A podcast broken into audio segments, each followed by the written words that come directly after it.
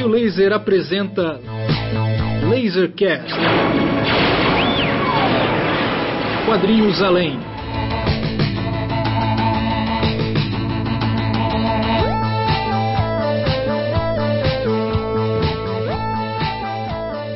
Salve, salve ouvintes do Lasercast. Começamos agora o Lasercast de número 9 com o tema Esquecidos e Renegados. Bons quadrinhos que reverberaram menos do que suas qualidades insinuavam. E para esse bate-papo, eu, Pedro Brant, estarei acompanhado dos meus amigos Márcio Júnior. Alô.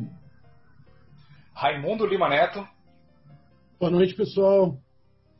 Bruno Porto. Boa noite, boa noite, bom dia. Marcos Maciel de Almeida. Sempre presente, exceto quando ausente.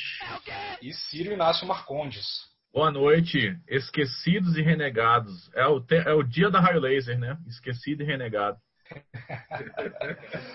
Bom, se você chegou até aqui, provavelmente você conhece o nosso site, raiolaser.net. Se não conhece, faça-nos uma visita. Estamos também nas principais redes sociais e plataformas de streaming. Bom, a ideia é comentar aqui esses quadrinhos esquecidos e renegados, apresentar os motivos porque uh, cada um de nós acredita que esse quadrinho não reverberou tanto assim, pelo menos aqui no Brasil, no caso dos estrangeiros, né? É, tentar encontrar uma explicação para esses quadrinhos serem pouco conhecidos e comentar também porque eles merecem uma segunda chance ou merecem serem melhores uh, conhecidos, né? A gente vai abrir aqui o nosso bate-papo de hoje com o Márcio Júnior, que trouxe aí uma obra bastante interessante e, de fato, pouco apreciada para o tamanho do que, é o negócio, né, Márcio Júnior? Então, pessoal, é, o que eu trouxe para a gente discutir aqui, o meu quadrinho, é, não é nem esquecido nem renegado, mas, mas nesse, nessa, nessa ideia assim, de, de não ter tido a atenção que a gente imaginava que ia ter, é a Baiacu, né? A Baiacu foi uma, uma empreitada multimídia né, realizada ali em 2017, né, sob a edição aí, coordenação de duas legendas né, do, do quadrinho brasileiro, que são a Laerte e o Angeli, uma dupla né, que a gente remonta ali à década de 70, depois dos anos 80, na circo editorial, figuras é, imprescindíveis né, para os quadrinhos e para a cultura brasileira. E junto ali com o Rafa Coutinho, que é filho da Laerte, é, houve esse esse projeto, né, que é um projeto de uma residência artística, né, é, mas que também havia muitas derivações, era um, pro, um, projeto muito ambicioso, né? Havia essa coisa da residência artística na Casa do Sol, que foi a casa onde viveu a Hilda Hilst, né? Então lá durante sei lá, um período de tempo, se não me engano, 10 dias, 10 artistas ficaram ali reunidos para produzir a Baiacu. E fora isso, houve exposições, palestras, oficinas, uma coisa multimídia, assim, era um projeto super ambicioso que envolvia aí grandes nomes né, desse quadrinho contemporâneo brasileiro em sua vertente mais experimental. Quer dizer, um projeto com essa ambição, ele acabou tendo uma repercussão que eu considero, de certa forma, modesta em relação às pretensões do, do, do projeto, né? Mas o fato é que, assim, a Baracu, ela é uma, ela é uma né, ela, é a publicação, eu acho que a gente, eu vou, eu vou me ater mais à publicação propriamente dita, é, ela, ela traz esse caráter de um quadrinho experimental, um quadrinho de vanguarda que está sendo produzido hoje, assim, né, no Brasil. Né? Isso é algo relativamente recente para os parâmetros é, é, do quadrinho brasileiro. Né? É, e, e, assim, e o que eu percebo é que nos últimos anos aí, né, assim, nas últimas décadas, década e meia, algo assim, o Brasil se tornou um dos grandes países a, a, produzir esse tipo de quadrinho de vanguarda, assim, vamos dizer, que experimenta com a linguagem, que, cujo pro, propósito é, é, é, de estender os próprios limites da linguagem quadrinística. E talvez essa, essa ambição né, e essa ousadia tenham sido a causa do, da, da, repercussão, digamos, que a gente pode considerar de certa forma modesta da Baiacu. Né? Enfim, a Baiacu é um livrão, foi editado pela Todavia, né, do André Conte, não é isso? É... E assim, ela vai reunir mais de 300 páginas o que foi produzido nessa residência artística. Então aqui a gente tem vários nomes assim que eu considero excepcionais, nomes de proa nesse nesse nesse panorama de um quadrinho mais experimental brasileiro, né, que estão reunidos aqui. Ora em trabalhos individuais, ora em trabalhos coletivos, assim, então é uma coisa muito interessante. Ou seja, eu não eu sequer considero a Baiacu uma antologia. Eu penso na Baiacu como um livro de vários autores, né? Ele é um livro que possui vários autores. É... E aí, óbvio, se a gente está falando de quadrinho experimental no Brasil, né? Assim, uma pessoa jamais poderia ficar de fora desse projeto, que é né, o nosso amigo aí, o senhor Fábio Zimbres. Né? O Zimbres é, é uma espécie de artista dos artistas, é, é um dos caras que, que reconhecido internacionalmente dentro desse panorama. E, e, a gente, assim, a hora que você começa a ver a Baiacu, você vai vendo uma, uma, uma entrada, uma, uma espécie de, de como a presença dos índios é forte, ela reverbera nos outros autores, que de certa forma ficam, né, tipo assim, carregam muito da influência do Fábio Zimbres.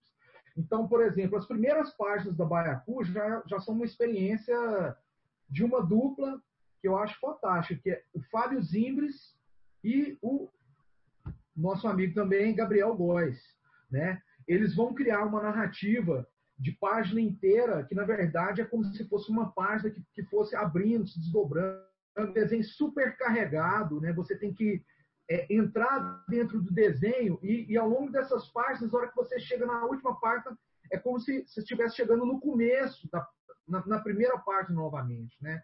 Então, isso já mostra um pouco do teor, né, do tipo de experiência que está colocado aqui na Baiacu. Né, assim, é, não sei se deu para vocês entenderem, é legal ter visto na mão, essas primeiras páginas são coloridas, são lindíssimas, é, é um desenho contínuo, como se fosse a, abrir ele infinitamente e na, e na, verdade ele vai criar um, um, círculo, assim, né? Como se não tivesse começo nem fim, ele volta para o ponto inicial. Então é desse tipo de, de narrativa que a gente está falando em boa parte aqui da revista.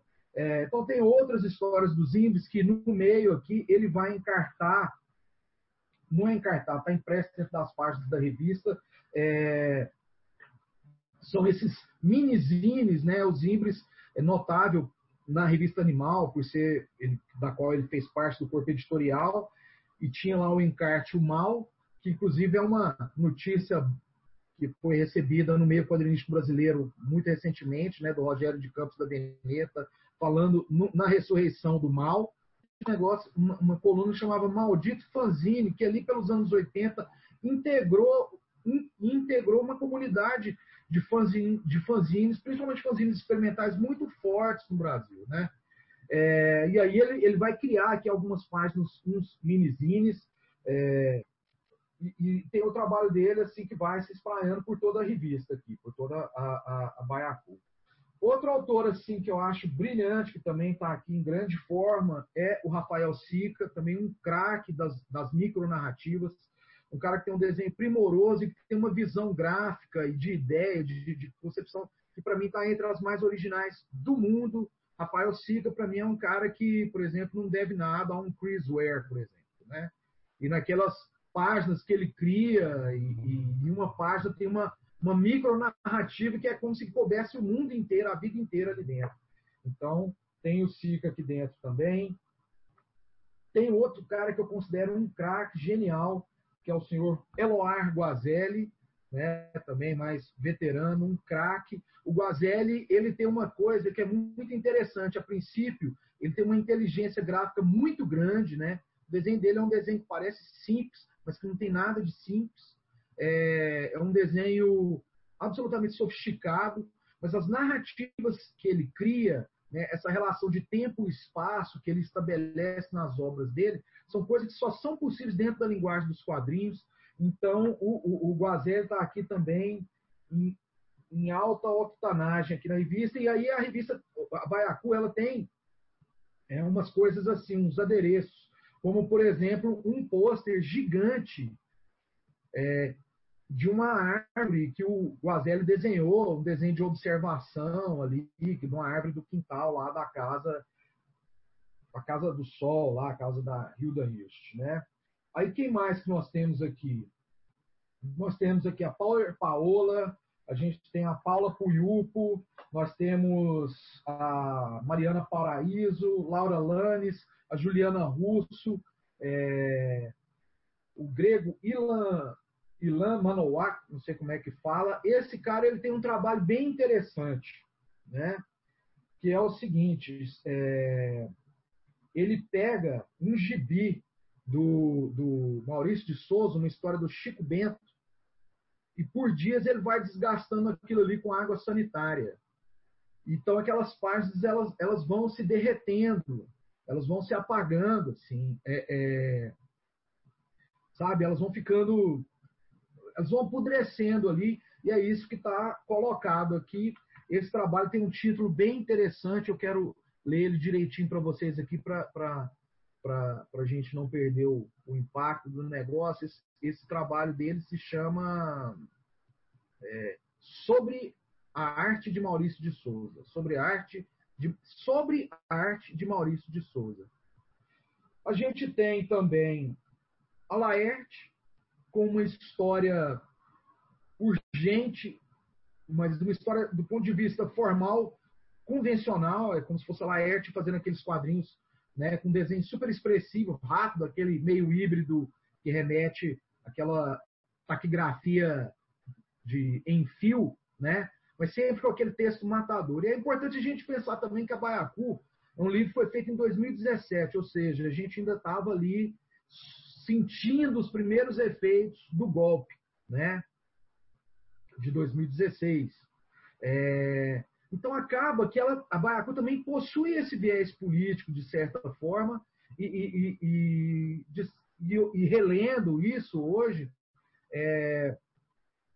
ela se torna uma espécie de um documento artístico sobre esse período. Ou seja, não se trata diretamente sobre isso, entendeu? Ninguém aqui fez uma história falando do golpe que a Dilma sofreu, não é disso que se trata, mas você vê que a, que a, que a interpretação dessas pessoas aqui é tão poderosa assim, né? Que, que é, é, é ela, ela surge dentro desse contexto, né? Então é, é, é, difícil, praticamente impossível que os artistas uh, envolvidos não uh, tivessem sentido esse impacto exato, né, dessa, exato. Dessa, dessa, história. Então, quer dizer, não, não fala diretamente, mas uh, talvez pela temática, pela, pela né, quer dizer, na, na, na, nas entrelinhas você vê que é, um, que, que é uma coisa politizada.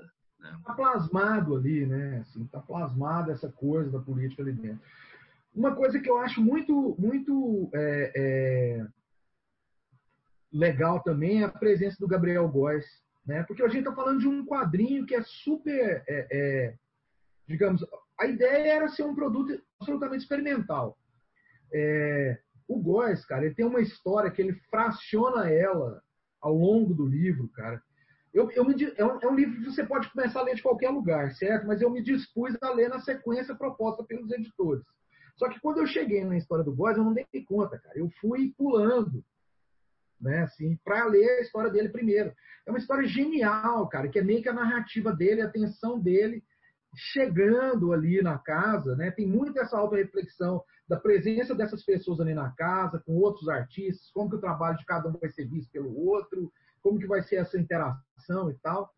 E o Góes, cara, ele faz uma história que é divertidíssima, assim, muito poderosa e ao mesmo tempo toca numa ferida, né? Que a raio laser né, muitas vezes, como é que é, é, renegada por isso, porque a raio laser também toca nessa ferida. Que é o seguinte, assim, né? Os quadrinhos experimentais, muitas vezes, eles são confundidos com quadrinhos autoindulgentes, né? O cara manda qualquer presepada ali, né? E se o cara não entendeu, você tem sempre aquela muleta de falar assim, não, né? Você que não entendeu a poesia, né? Você que não sacou a letra do AU, você que não entendeu o Zé Ramalho, entendeu? Então, assim, existe essa Humberto muleta... Gessinger, né? É... Também muito, muito incompreendido. Muito incompreendido. Conhecido então, como assim, the, the, Gessing, the Gessinger Maneuver. Esse, esse disco e sentir o quê, né? É, eu queria dizer assim... É... então, assim, existe muito essa questão de... de, de é, e muitas vezes uma autoindulgência né, do, do, desse quadrinho que é dito experimental. É óbvio que isso, inclusive, ocorre aqui no próprio livro, né, é, com autores mais jovens e tal. Né, tem coisa aqui que realmente não, não dá muita liga, assim. É, é, mas eu achei muito corajoso e muito providencial essa história do, do em particular do, do do Góes, assim, que ele mas, faz uma coisa que, que, é super experimental, mas ele bota o dedo na ferida ali, cara. O que, que você acha que no caso da Baiacu diferencia o quadrinho experimental com substância relevante, que tem expressividade real e tal, de um quadrinho com menos é, substância, digamos assim, que seja um experimentalismo mais vazio? Cara, o que eu acho é isso, assim, é a tentativa real e potente de, de de realizar a experiência que distenda os limites da linguagem, entendeu? Por exemplo, existe aqui uma história do Pedro Franz, que é um cara que eu também acho super talentoso e super importante para esse momento contemporâneo do, do, do quadrinho brasileiro, mas que está afastado nos últimos anos aí dos, digamos, dos parques holofotes que essa cena tem, né? O Pedro Franz está aqui com uma história que é muito bacana, uma coisa, uma experiência que é muito bacana. Ele, ele vai trazendo páginas duplas, assim, de uma página um texto e de outra página uma história em quadrinho. Né? Então não é assim uma coisa ilustrando a outra.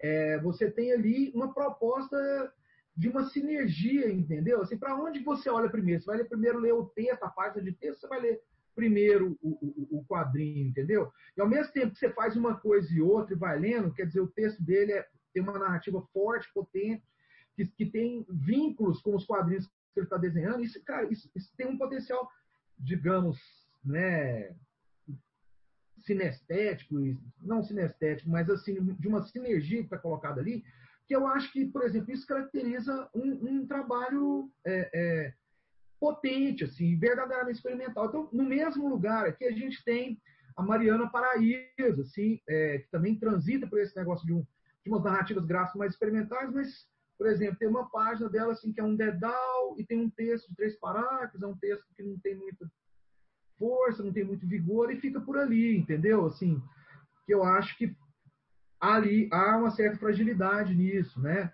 Assim, por exemplo, mesmo não tratando das questões políticas de forma direta e específica, né? Você vê que acontece a, a, a, a presença da política em, em, num experimento como, por exemplo, desse grego aí, em cima dessa história em quadrinho do, do, do Cascão. Né? Então a gente tem várias coisas assim. Agora, assim, uma outra coisa que é muito legal e que pintou assim aos 45 do segundo tempo é que na Baiacu vem encartado um gibizinho que é o Pirarucu, feito pelo onipresente Diego Gerlach, né? numa história fodástica, divertidíssima, que meio que é, narra a participação dele nesse processo. Ele não era um dos caras que era convidado lá da residência artística. Né? O Rafa Coutinho tinha contratado ele para trampar no processo. Ele acabou fazendo um quadrinho sobre isso e esse quadrinho ficou tão legal que eles publicaram com uma edição é, que vem encartada na revista. Assim. Isso aqui é genial e serve, inclusive, para quem não gosta de quadrinho experimental, muito doidão e tal. Assim, e e tem uma outra coisa que me incomodou também, eu acho importante falar disso aqui, antes da gente passar a bola aí. É o seguinte: no meio da revista tem uns textos, tem uns contos, uma, coisa de literatura, de poesia. Tem o Daniel Galera, tem André Santana, tem mais uma galera aí. Assim, isso aí eu, eu isso de certa forma me incomoda um pouco, incomodou um pouco, assim. Não que esses caras não tenham qualidades literárias tá, presentes né, num, num, num livro, assim. Mas a questão é, se esse projeto se trata de um quadrinho experimental, de uma narrativa gráfica experimental, sabe assim, fica parecendo que esses textos estão ali meio que para legitimar, é aquela, aquela velha história, porque mesmo quando a gente é ultra experimental, a gente tem que ficar, né, pagando pau para o estruturalismo, ficar de joelho diante do primado da palavra sobre a imagem. Eu achei que estava fora de lugar, ainda que os textos, por exemplo, o conto né, do, do Daniel Galera é, é, excelente, mas ele não estabelece nenhum vínculo com aquilo ali, a não ser narrar o momento político que a gente está atravessando. Mas isso não era. Eu não vejo necessidade disso, sabe? Eu vejo que, assim, você vê, mesmo um experimento tão radical como a, a, a Baiacu, é, a gente ainda parece que está procurando uma legitimação. O quadrinho está sempre pedindo uma benção para a literatura, uma benção para o cinema, uma benção para as artes plásticas, pra, sabe? E, e, que eu acho que eventualmente não seria o caso. É, eu discuto um pouco mais esses assuntos em profundidade, né, dou uma aprofundada nisso num texto né, que, que a gente vai publicar muito em breve, essa semana aí na Raio Laser.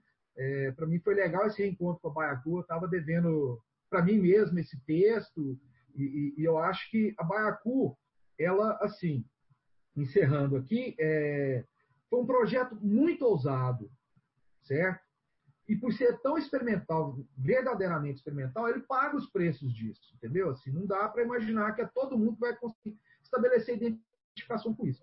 Ao mesmo tempo, é um projeto muito ambicioso e que também ele é uma espécie de retrato de um momento. Né? Em 2017, né, gente, o golpe era recente e, e, e, essa situação que agora a gente está atolado até o pescoço dessa maldição desgraçada que virou o Brasil, né, que é o pior lugar do planeta Terra, né? A gente está vivendo no meio de um genocídio, é, onde o ataque à cultura e ao conhecimento é, um, é, é absolutamente terrível. A gente vê a Baiacu como um, um exemplo de um momento onde era possível arregimentar grana para desenvolver um projeto que tivesse grandes ambições artísticas, né? Então, assim, eu acho muito complicado um projeto desse ser replicado num curto espaço de tempo. Onde você vai descolar a grana para juntar um monte de pessoa, para ficar ali, para produzir arte, cultura e etc, etc, etc. Isso não vai acontecer tão cedo, né? Assim, é, a gente tem que dar graças a Deus que está todo mundo vivo ainda, aí, né? Somente artista, né? É, eu, por exemplo, graças a Deus, todo dia, da Laerte não ter levado um tiro, né? E assim por diante. Né? Bate na é... madeira aí, cara, socorro. Deve, é, Márcio, eu tenho uma pergunta para você. Eu acho que tem um, um, ponto que você não colocou na sua fala, e eu acho que ele contribui sobre o, o Baiacu. Uhum. Você acha que o preço foi também um, uma, uma questão nessa, nessa equação toda, porque é um quadrinho que, se eu não me engano, quando ele foi lançado, ele estava na faixa de uns 100 reais, atualmente ele está na faixa de é, acho que 104 reais o último preço que eu vi. Do, não mandaram para raio, não mandaram a Baiacu para raio. 120 reais no, no site da, da Todavia hoje. E, e, e, por incrível que pareça, existe uma edição em e-book que para vocês que estão escutando o Márcio descrever, tem um pôster que abre, tem um quadrinho dentro. Eu fico imaginando como é que deve ser esse e-book. Né? Uhum. Agora o e-book é mais barato, tá? O e-book está R$ reais. Todavia, a gente já fez agora o serviço, tá? Hum. Não, o que eu acho é o seguinte, assim, cara. Cara, ele é um. A Baiacu é um livro lindo, com projeto editorial gráfico que, que, que corresponde ao preço que ele tem, entendeu? Aí é o seguinte, cara, o cara pateta lá, vai lá e compra três salvate, paga esse preço, dois salvate, paga essa bocosice, entendeu? O cara compra um gibi de super-herói e gasta sem conta e não acha ruim, entendeu? Então, assim, eu, eu não sei, eu não. Eu, eu sinceramente, ô Pedro, é, eu não acho que o que o preço, nesse caso, seja um fator, digamos, é, é, um, fator limitador do público. Até porque, cara, você sabe, vamos falar sério aqui. O público que vai se interessar é, é por um tipo de quadrinho como esse é um público, digamos, né, aquele papo, classe média, branca, que tem uma graninha ali e tal e coisa, metida a besta, que saca de arte, escuta jazz e toma o seu uísque, entendeu? É essa galera que vai comprar essa, essa, essa coisa aí, entendeu? Infelizmente tem tem tem tem, é, tem esse esse esse negócio, mas é isso, sim, né? O que eu acredito, o que eu acredito é que seria possível retomar esses projetos e seria interessante uma retomada desse projeto, porque esse é um projeto que, que, que, que é, é, que inclusive é de formação de pública, cara, de público de, de educar o olhar. Você sabe, assim, educar o olhar. É triste, assim, ver um monte de, de marmanjo que, que, que, gosta de quadrinho, que a princípio deveria ter um olhar minimamente educado, muitas vezes olha Baiacu e só acha que é um desenho feio, entendeu? Então, assim, esses, esses, esses, é, é, esses projetos é, que têm que tem essa, é, é, essa, essa preocupação e essa, essa ideia de, de trazer isso como um debate, né, de um processo de ampliar os limites do olhar, assim, a percepção, é, de como que a pessoa lê ou não lê uma história em quadrinho, né, é importante que ele se, seja mantido. Agora, sim, que fique claro, assim, né, para você ver, a Baiacu só é, só foi viável porque ela tem o capital simbólico, por exemplo, de astros como Laerte e Angeli. O tipo de quadrinho que tem na Baiacu, o tipo de expressão artística que tem na Baiacu, a gente encontra em várias publicações em várias feiras de quadrinho no Brasil inteiro, em edições bem cuidadas, etc, etc, etc. Tem gente produzindo nessa seara. Para mim, o grande lance era justamente essa presença, né? Pô, Laerte e Angeli, né? Pô, um cara aí que tem lá seus 50 anos, 40 e poucos anos, né? Talvez ele não, não, não ele não vá ter muito interesse em saber o que que o Rafael Sica faz, não sei, ou, ou sei lá quem, entendeu? o, o Gerlach e tal, né? Assim, não esteja aberto para isso e, e, e, sabe, agora a presença de, da, da, da Laerte e do Angeli no projeto, por trás do projeto, ela potencialmente ela poderia atrair esses olhares para esse tipo de produção, né? E na verdade, assim, é... tem um papo que eles foram editores, mas eu acho que eles eram quase como se fossem produtores executivos do negócio, sabe? É... Tem ali uma, essa história da Laerte, tem é, um excerto de sketchbook ali do Angeli, que é maravilhoso. Mas Se é eu não isso. me engano, a Baiacu é a última grande obra com participação do Angeli antes da aposentadoria, né? O que saiu depois dele se aposentar foi reedição de material antigo, né?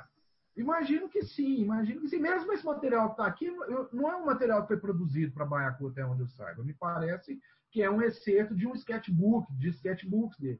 E são os trabalhos maravilhosos, sim, cara, uma coisa linda. O que eu acho é assim, cara, que vale a pena, valeria a pena esses caras, né, Todavia, o Rafa Coutinho e tal, é tentar viabilizar esse projeto como publicação é, em modos mais tranquilos, assim, né, sem precisar mover os céus e mares e fogo e água e potestades, assim, como Mundos esse projeto. Porque, é, porque esse Brasil, né, nós vamos ter que reconstruir.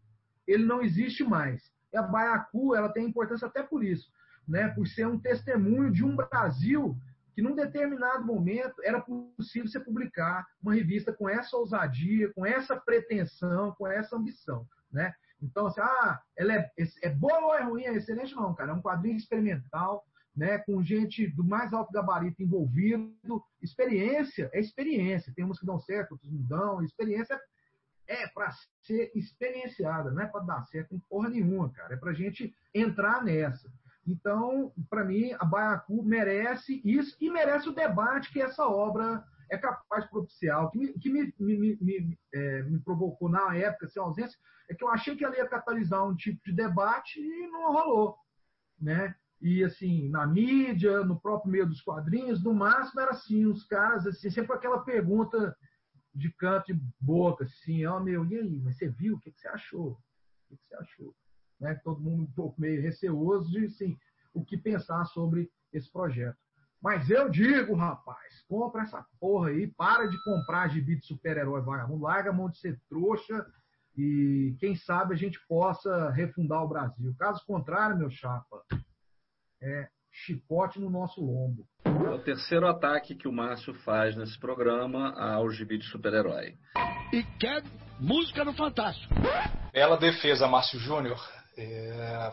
Vamos passar agora a bola pro, pro Lima. É, eu estou super curioso para ouvir o que, que, o Lima tem a dizer, porque esse quadrinho que ele vai apresentar aqui é um quadrinho que é, teve uma presença bastante tímida aqui no mercado editorial brasileiro, né? Foi lançado um encadernado, se eu não me engano, uma edição one shot com a origem do personagem e talvez mais um crossover ou algo do tipo. Mas é um personagem que eu sempre lia a respeito, tinha grande curiosidade de conhecer e tal, e achava que ia ser super bem recebido aqui no Brasil, até por conta dos artistas envolvidos na série, mas não foi exatamente isso que aconteceu, né, Lima? E que no Brasil, é... leitor de super-herói não sabe ler nem super-herói, não é isso? Mas ele não para, gente. Eu, eu, eu vou falar, antes, antes de eu falar sobre o quadrinho que eu vou apresentar, discutir, eu só ia comentar que o que, que quadrinista no Brasil, é, você precisa ter, o que você precisa ter para ser quadrinista no Brasil é, é, resiliência, uma resiliência mitológica que você tira não sabe da onde para aguentar fazer as coisas. Porque eu estava conversando recentemente com a, com a Gabi, Love Love Six, e aí ela estava comentando sobre, sobre como aquele ponto onde o quadrinista se encontra de meio que desistir, fazer outra coisa e virar hobby, sacou? Porque é, é complicado, a gente vive numa. Num, num, não só num país, né, mas o, o, quadrinho, como ele é visto apenas como entretenimento, né, já, já, é, já é difícil você ver o quadrinho para além de, do, do, do juvenil e para ver ele mais do que entretenimento, já é uma outra mentalidade que você exige. De, é difícil ver quadrinhos além. É difícil ver quadrinhos além. Então, e aí você pega esse período do, do Baiacu, que quase foi Bacurau agora, é, aonde você tinha uma, uma, um ecossistema ali que podia produzir, não um ecossistema, você tinha uma, uma, um certo tipo de auxílio, ferramentas que poderiam auxiliar na publicação de um, um quadrinho que não tem interesse é, de entreter ninguém e nem de, de satisfazer o consumidor, né? é, e que precisa desse tipo de auxílio, né? O auxílio de uma grana que, que vem de fora, auxílio de um capital de nomes é, de pessoas que já são tarimbadas para você ter, levantar o quadrinho do, dos planos e virar realidade. E aí a gente se encontra hoje é, com isso tudo derrubado. Eu só queria complementar essa história do Márcio, porque realmente é foda a situação que a gente vive hoje. E aí tudo isso meio que volta ao zero e a gente tem que levantar as coisas de qualquer maneira. E, já que o Márcio falou dos quadrinhos super-heróis, eu vim apresentar um quadrinho super-herói é, que não, não complementa o que foi apresentado pelo Márcio, mas na verdade só acaba apresentando uma outra faceta que, como o Márcio falou, né, o quadrinho mesmo o quadrinho de super-herói interessante, ele não é lido. É, então, o quadrinho que eu, vim, que eu vim conversar hoje é o quadrinho Nexus, né, que é a obra do Mike Barron e do Steve Rude. É, Steve Rude é um desenhista que foi publicado no Brasil pela primeira vez, que foi naquela minissérie Melhores do Mundo, do Batman do Super-Homem, mas que já tinha um trabalho anterior muito grande que não saía no Brasil, não chegava a sair no Brasil, publicado pela First Comics, pela Dark Horse, outras editoras menores, assim. É, e que, apesar das, das, das, grandes qualidades, pra você ter uma ideia, a gente não vê Steve Rude nem trabalhando para as grandes editoras. É um cara que tem um estilo de arte que é uma reverência a artistas que construíram o quadrinho do super-herói, ao Jack Kirby, ao Alex Toth. Então, um cara que segue, né, segue os passos desse, desses criadores e ainda assim ele não encontra espaço no mainstream hoje em dia porque justamente porque ele faz quadrinhos a, talvez mais do que o necessário, assim, no sentido de que é, é, o material como o Nexus é um material que tem muita informação. Então, o, o, grande sucesso de, de um Nexus vem de todo um, um universo de sci-fi, de space opera que é construído em torno desse personagem que é uma um super-herói que lida usar o termo super-herói não, não, é nem interessante para o Nexus, mas realmente é uma pessoa que tem superpoder e que lida com o fardo de ter que é, matar assassinos em massa. Assim. A história do Nexus é que ele é um, um, um personagem que é o Oreishu, Oreishu Hellpop, que é um 500 anos no futuro da Terra. Ele vive numa, num satélite ali, numa cidade desconhecida, que é da, da mesma raça que deu poderes para ele. E, e ele ganha, ele tem esse poder que elimina através das estrelas, né? as estrelas dão poder para ele, mas enfim, o que importa é que ele é uma espécie de super-herói que é, é sempre ele, ele, tem um sonho, ele é bombardeado por sonhos angustiados, assim, onde ele vê vários assassinatos e ele só consegue parar esses sonhos quando ele mata a pessoa responsável por esses assassinatos. Mas o, o, grande lance é que ele não é um assassino nem tampouco um super-herói. Como personagem, ele é mais rico que isso. Assim, um personagem tridimensional que trabalha é, não só com a questão do super-herói, mas onde tem muita espionagem. É um quadrinho que fala muito sobre política. Né, o que, que é. Nos anos 80, o quadrinho foi publicado em 1981, e o que, que era nos anos 80 você ter esse personagem que era fora, que era uma ameaça às grandes potências ali da, da da, do Ocidente e Oriente e que não e que se negava a ter uma participação política e o preço que aquilo cobrava para eles.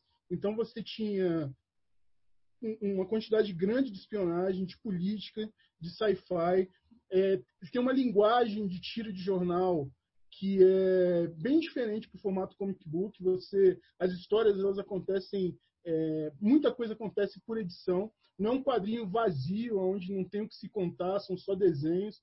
É uma narrativa cabulosa, assim, de, de, de todo o universo que vai se construindo em torno do personagem e que bebe, né, a grande referência que, que vai ter do Nexus é, é material como Space Ghost. O Space Ghost vai ser a grande referência que ele vai, vai, vai beber.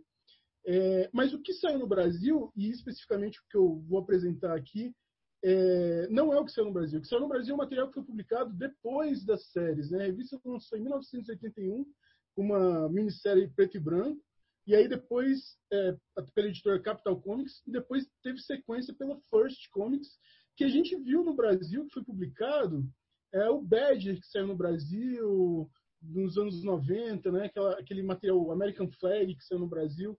É, então, o impacto daquele tipo de, de desses quadrinhos quando chegaram nas bancas, uh, o certo frescor de encontrar esses personagens está presente no material do Nexus da revista mensal, que são as duas encadernadas que, que eu peguei para resgatar, que é o Nexus Volume 1 e Volume 2, que resgata as primeiras edições da Nexus colorida, né, que veio depois da Nexus, a minissérie de três, de três partes, e que vai realmente mostrar ali o que, que é uma narrativa quando as pessoas têm uma história para contar mesmo, assim. O, o, o, problema dos Nexus que foram publicados no Brasil e um, talvez o grande razão deles não terem feito tanto sucesso é que como a história tem muita informação, tem um universo muito rico construído em volta dela, é, meio que você entra no bonde andando, né? Você tem que identificar quem são os personagens, não tem muita preocupação em mostrar, a, a, um, um, em recapitular histórias para que os leitores se sintam se sintam bem-vindos dentro da história. A grande preocupação é em dar continuidade. Tanto que para o Steve Rude e para o é, pro Mike Barron, as minisséries que saíram posteriormente são consideradas números da série mensal. Você encontra ela tanto numerada como minissérie separadamente ou como Nexus 85, Nexus 88, que são continuações da, da mensal que tiveram 80 números publicados. Né? O primeiro, o, o, esse primeiro arco que a gente vai encontrar nessas edições é, vão abordar justamente essa questão que é, a, eu diria assim, a principal, que é essa questão política do Nexus como é, esse personagem reflexo da Guerra Fria.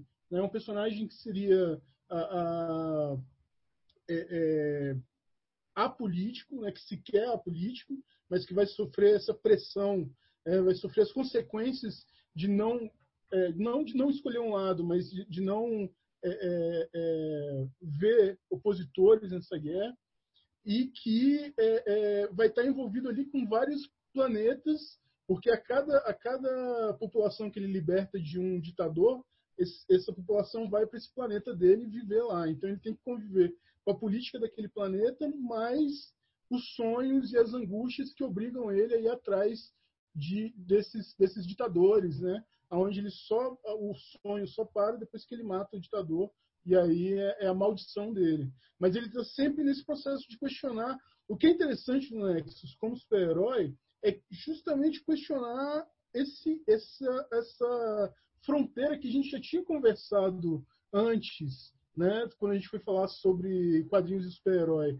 Né? O, o que, que, é você estar tá ciente do que, que, é o quadrinho de super-herói e, da, e das, das, ressonâncias que, que tem o vigilantismo, ou de que maneira que, que isso implica em, em uma posição ditatorial. Tudo aquilo que a gente conversou está presente no Nexus de maneira muito explícita. Né? Ele, ele, ele trata exatamente desses elementos, né? como que a imagem dele eh, vai sendo comercializada nos outros planetas como um grande salvador, e aí ele vai lutar contra essa imagem de uma maneira que ele perde, que é maior do que ele. Né? Ele, vai, ele vai observar como, como que essas mesquinharias humanas são maior do que esse poder infinito que ele tem, que ele não consegue lidar. Então, é, é, e não é um quadrinho que foca no personagem. Né? Existe um, uma, uma quantidade de personagens auxiliares enorme que a história se desdobra em torno deles, né? em torno da, da a Sudra, que é a espiã que vai espionar o, o, personagem, acaba se apaixonando por ele, e aí ela, ela é caçada como traidora, vai para um julgamento, desse julgamento se desenrola uma outra história. Cada personagem vai, vai, vai desenvolvendo um outro elemento dentro da narrativa. Né? Então, o, o, os grandes vilões em termos, assim, porque a, a questão da vilania ela também é, é, é debatida na revista, é, são esse, esse pensamento capitalista dos anos 80, né, que representa os vilões da história, assim, essa, essa, geralmente são industriais que que o primeiro arco é um industrial que mina cabeças, né? Tem essa coisa de ficção científica muito forte. Então tem a ideia que se você cortar a cabeça do corpo, a energia psíquica que fica livre somente para manter a cabeça viva é o suficiente para gerar uma energia que alimenta é, espaçonaves, né? Então você tem espaçonaves com várias cabeças, assim, que são esses poderes psíquicos. E você tem um personagem que seria esse vilão que arranca as cabeças, ele cria um anúncio de trabalho para mineradores, que é um anúncio falso. As pessoas vão lá trabalhar com o minerador e na verdade é uma armadilha para ele cortar a cabeça e fazer o tráfico de cabeça para alimentar essa forma de energia que move as espaçonaves. Né? Então são várias histórias assim que são é, é, é, é fantasiosas, que são ricas né, que é o tipo de riqueza que a gente não encontra hoje em dia. Assim. Às vezes você pega um, um, um, quadrinho de ficção científica e ele é um, um vazio que é, vai tentando ser tapado ali com um desenho bonito, né? E que não diz nada. E no caso do Nexus, não. O Nexus é um trabalho de, de quatro mãos, muito querido pelos personagens. O trabalho de Steve Rouge, que ele faz de amor mesmo, sim. É, e que está relacionado muito com essa, com essa coisa de fazer quadrinhos não para agradar um público, né? Ou, ou, mas fazer coisas que você quer fazer quadrinho, porque você tem uma relação com aquilo que você faz. O Steve Rouge ele queria muito fazer uh, uma série de tiras de jornal do Nexus, de páginas dominicais, que ele chegou a fazer, acho que oito ou dez capítulos, mas aí o filho dele ficou doente, ele teve que cuidar do filho dele e foi interrompido, mas essas séries de páginas dominicais, elas foram lançadas no encadernado em formato Artist Edition, que para quem gosta de desenho é uma delícia, é uma delícia. É o Mike Barron assim no topo do, do, do, do, do trabalho dele, que, que é um desenhista que está no topo já há bastante tempo e que é, com, um traço muito belo, assim, é, é, incrível. Ainda mais depois que entra o arte finalista Gary Martin, que é onde ele acha ali o nanquim dele, que vai dar, dar é, é, complementar o traço dele de uma maneira impressionante. Então, é, basicamente o que tinha que falar era justamente isso. O volume 2 do Nexus, ele é muito interessante porque ele é uma, uma um crossover do Nexus com Badger né, quando o Nexus vai para First Comics e o Badger, que é escrito pela, pela, pelo Mike Barrow também, né, eles têm um encontro que é um dos crossovers mais delícias assim que eu já li, que não tem uma intenção é, lógico que tem a sua intenção comercial, porque era o mote da First Comics de apresentar o personagem, mas uh, é muito bem escrito, é uma delícia de ler. E que tem uma história muito ótima também no finalzinho, fechando, que é quando o Nexus sonha com um delinquente juvenil que é um assassino em massa. E aí a história ele se vê obrigado a matar esse, esse adolescente. E é uma história muito bacana. O Nexus não é um quadrinho, o cara não é um super-homem, então ele realmente ele mata criança, mas ele não mata criança gratuitamente, tem todo uma, um joguete político que vai se desenvolvendo em torno disso. É, é, enfim, é a minha recomendação. Nexus não sai no Brasil, então mais do que recomendação para quem vai ler, é recomendação para caso alguém escute por aí, publique no Brasil essa série mensal uh, que saíram duas encadenadas pela Dark Horse e que eu, se não salvo engano, algum direito autoral problemático, ainda pode sair em um dia. Que esse é o Nexus que vale, esse é o Nexus que o Brasil não conhece e que é, o, é realmente o Nexus ali no, uh, no, ápice da sua popularidade como uma obra de quadrinho de super-herói que vale a pena ser lido e de ficção científica. E como, e como o Márcio mesmo falou, né, no Brasil de hoje, um quadrinho de um super-herói que mata criança é uma coisa completamente recomendável. Total. É, mas, mas o interessante... Que falar para aquele secretário de cultura novo que está no lugar da Regina Duarte se chegar com essa informação, o cara é, vai lançar aí. É, vai. Vai. vai não, é. Não, o cara é. mata criança. Pô, então, então pode ser, entendeu? É nóis. O cara mata criança com fins políticos, né? Nossa, é, não, não necessariamente. Mas o, o, que é legal, assim, é que não Escola é, sem partido, fato, Lima. Escola sem partido. Escola sem partido. Porra.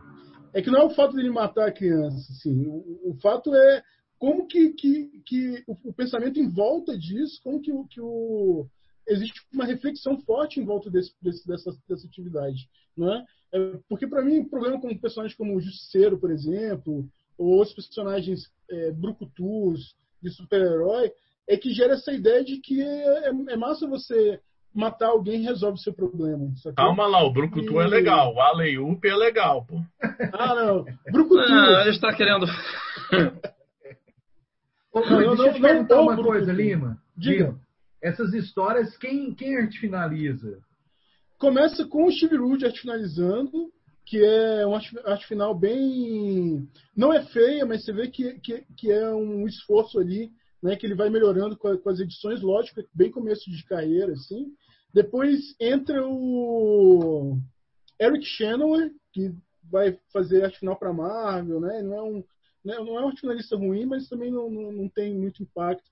E aí depois, quando entra o Gary Martin, é que a coisa ganha profundidade, assim, que o, que o, o material que saiu publicado no Brasil é com a arte final do Gary Martin, que é um arte finalista que sempre trabalhou junto com o Steve Rouge e que lançou na gringa um livro que eu acho que saiu no Brasil também, que é o The Art of Comic Book Inking, que vinha com os originais do Steve Rouge para você treinar, né? Tinha um monte de coisa legal e, e que está ali, que é, faz parte dessa parceria, parceria né? que é o, o, o e o Martin. O Rouge é um desenhista esse... fabuloso, né, cara? Assim, desculpa, Bruno. É, ele, assim, é um desenhista, é dos meus favoritos, fácil, assim, cara. Só de ver um desenho dele, assim, já, já é justificativa para qualquer Sim. coisa, pra comprar o gibi, cara, porque como é que pode? é dessa geração que, que, que o desenho é feito para parecer desenho, né?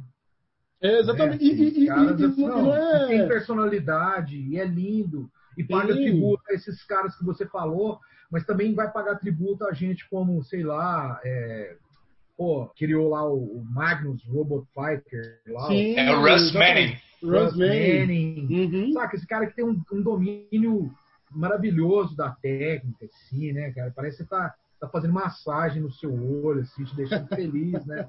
Com a imaginação que um gibi de super-herói tem que oferecer, Sim. né, cara? Inclusive, não é um gibi de pin-ups, né? O Steve Wood é um cara não. que tem uma narrativa gráfica impressionante. Não, ele é ele é um Eu separei umas imagens cara. aqui para a gente colocar no nosso post de, de acompanhamento, que são as páginas de, de narrativa, assim, é, muito fluidas, que, que ele busca recursos visuais ali, é, muitos eu não vou usar é cinemático, né? não é exatamente Sim. cinematográfico, mas cinemático. Tem uma, uma, uma um, um, movimento que guia o olhar, é um movimento do, do personagem. É movimento cinético. Assim, cinético. E quadros minúsculos, assim, você tem quadros, sabe, é um, é um quadrinho no sentido mesmo longe né, do que hoje em dia se fala de um, uma boa arte, que é aquela arte bonita de se ver, mas que você não consegue ler, sabe? É um. Nesse sentido, Lima. O Steve Root ele era aparentado do Michael Red, né? Assim, em termos de estilo, porque Total. é, que nós comentamos sobre o Michael Red no episódio passado sobre rock e quadrinhos, né? Total. Uhum. de uma simplicidade clássica e ao mesmo tempo cartunesca no desenho e tal, que traduz-se em elegância, timing, né, precisão narrativa e tal, que eu acho que são componentes que muitas vezes faltam aos quadrinhos contemporâneos, componentes básicos, né? São fundamentos básicos da arte que faltam, né? que o, que o, Ciro, o Ciro falou aí do Michael Red, né? Que eu ia falar. São três caras que eu acho que, que- que são da mesma época ali, são contemporâneos e tal. É, que é, é o Steve Rude, o, o, o Mike Allred e o Mike Mignola. Eu acho esses. Era como se fossem os três caras que tinham seus personagens fortes, que estavam nesse, nesse, nesse, nesse panorama de um das fora da Marvel da DC, eles donos ali mais ou menos dos personagens e tal. Esses três caras aí, cara, eu E que estão numa chave de quadrinho alucinatório, né? De quadrinho de super-herói que tá cagando pra Sim. verossimilhança, pra realismo, é pura fantasia E a Usado alucinação Que é o que coisa deveria a gente ter mais, gosta, às vezes, né? A gente vê isso. Não, o que eu, o que eu tinha perguntar, Lima, era o seguinte: o, o- você, você mencionou o, o Space Ghost, né? Que tem o, aquele shape do Alex Toth, fantástico. No, no link que tem aqui no, no post para um, uma animação né, do Nexus, o que, que animação é essa? Isso era uma proposta, foi um, um curtazinho de animação. Obrigado, Bruno, pela pergunta.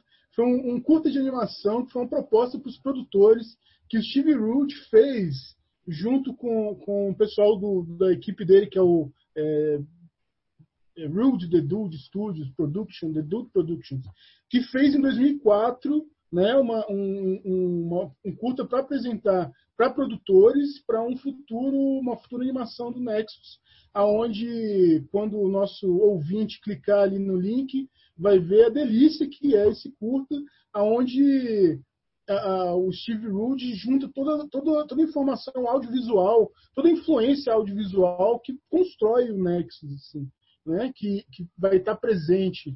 E é, indico para todo mundo só clicar no link lá no nosso post e vocês vão ver essa lindeza de é, é, animação aí para o Nexus Animated Series que nunca foi ao ar, que nunca foi produzido.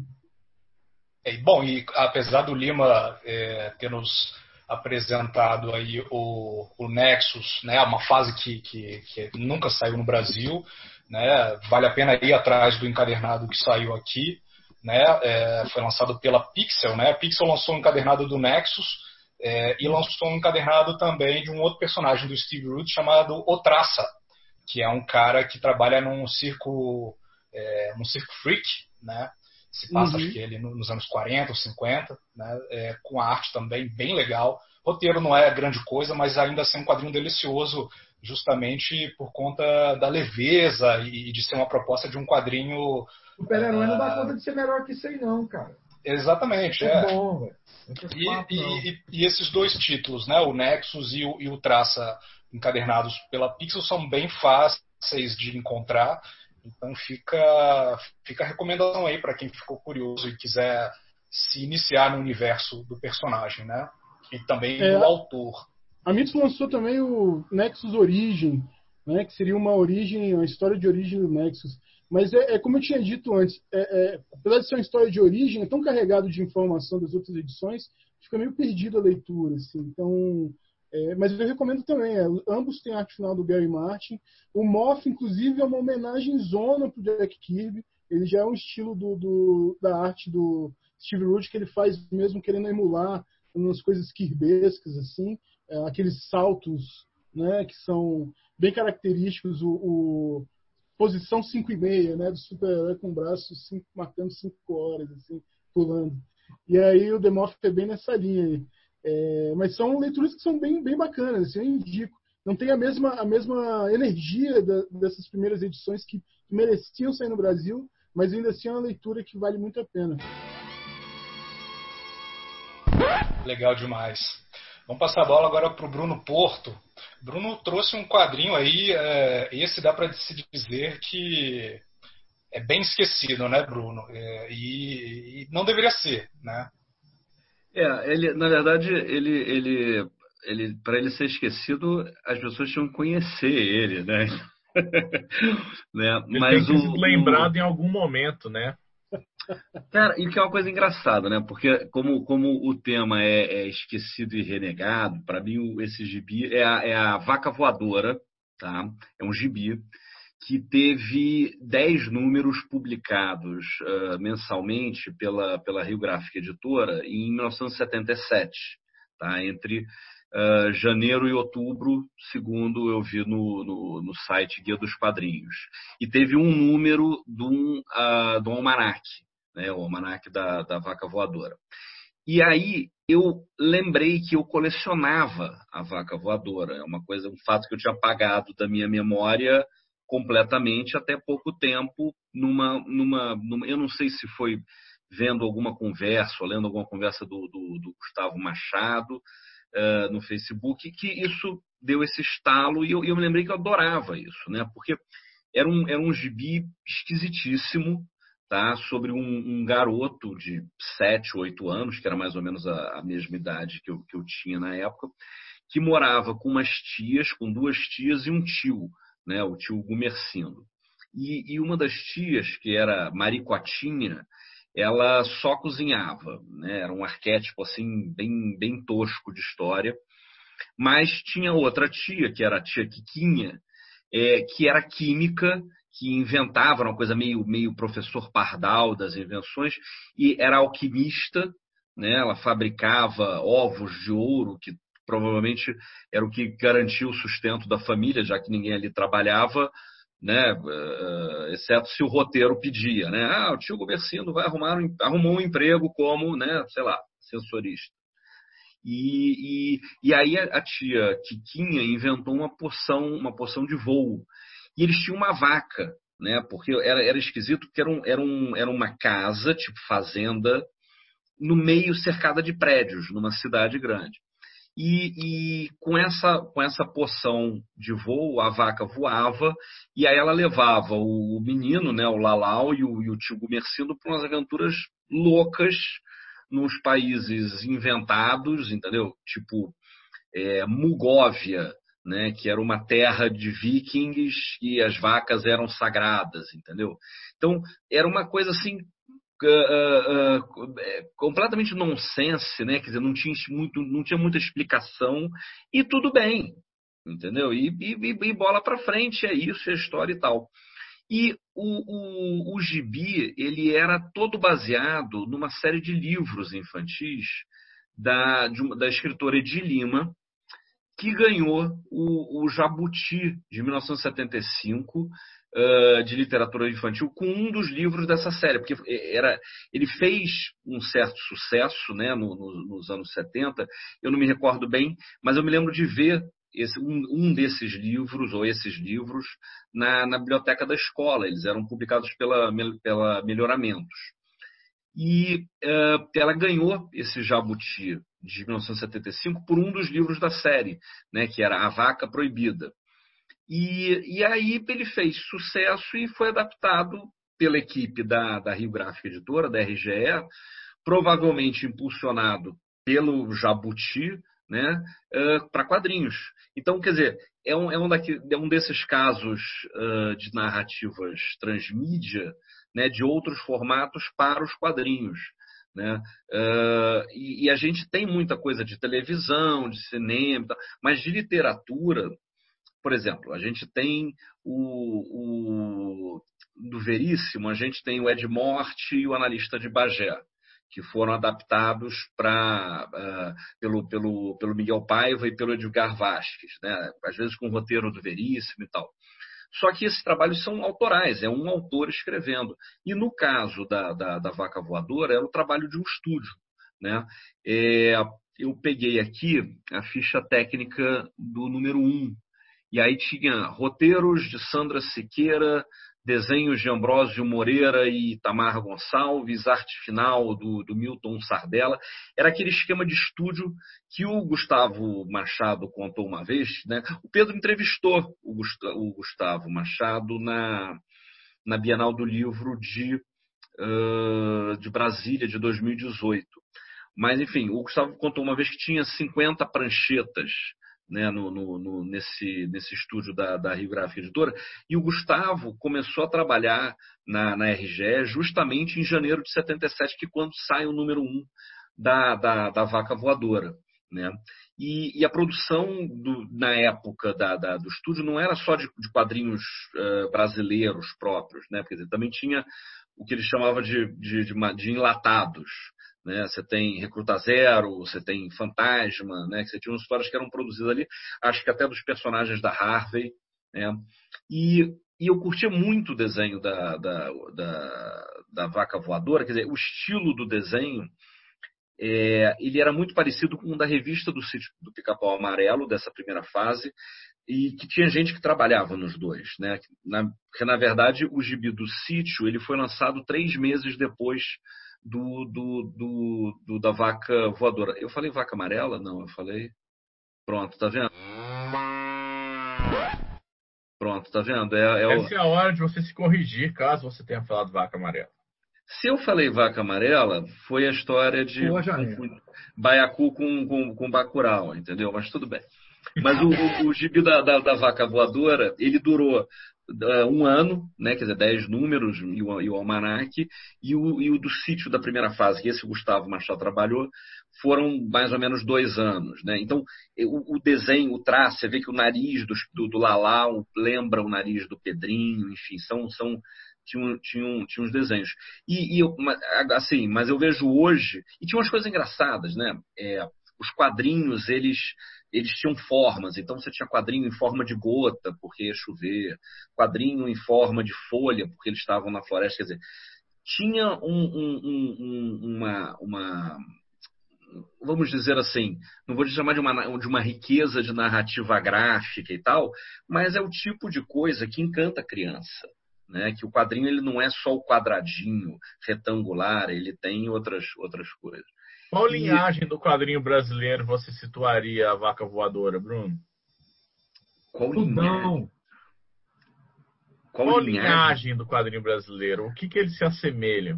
Olha, então, ele, ele graficamente ele se assemelha ao sítio, tá? Do Pica-Pau Amarelo. Até porque, como falei, tinha gente da, da, da, da, da equipe, né? Mas ele era uh, de uma época assim, ele não era muito diferente em termos de, de qualidade narrativa e de desenhos, né? Do, das outras revistas nacionais da época, que tinha muita coisa. Você tinha é, Cacá e sua turma, né, do, do Eli Barbosa. Você tinha a turma do Lambi Lambi, do Daniel Azulay é, o palhaço Sacarrolhas, né, do, do, do primário uh, Mantovani. Você tinha o Satanésio e Anjoca, do, do Rui Perotti. Você tinha o Cactus Kid, do, do, do Canini, né, do Renato Canini. Quer dizer, era uma época é, muito rica de produção de, de, de quadrinhos infantis. Né, na, na, na, na Abril, na, na RGE e, e, mesmo na Block, que tinha o gibi dos Trapalhões. Né?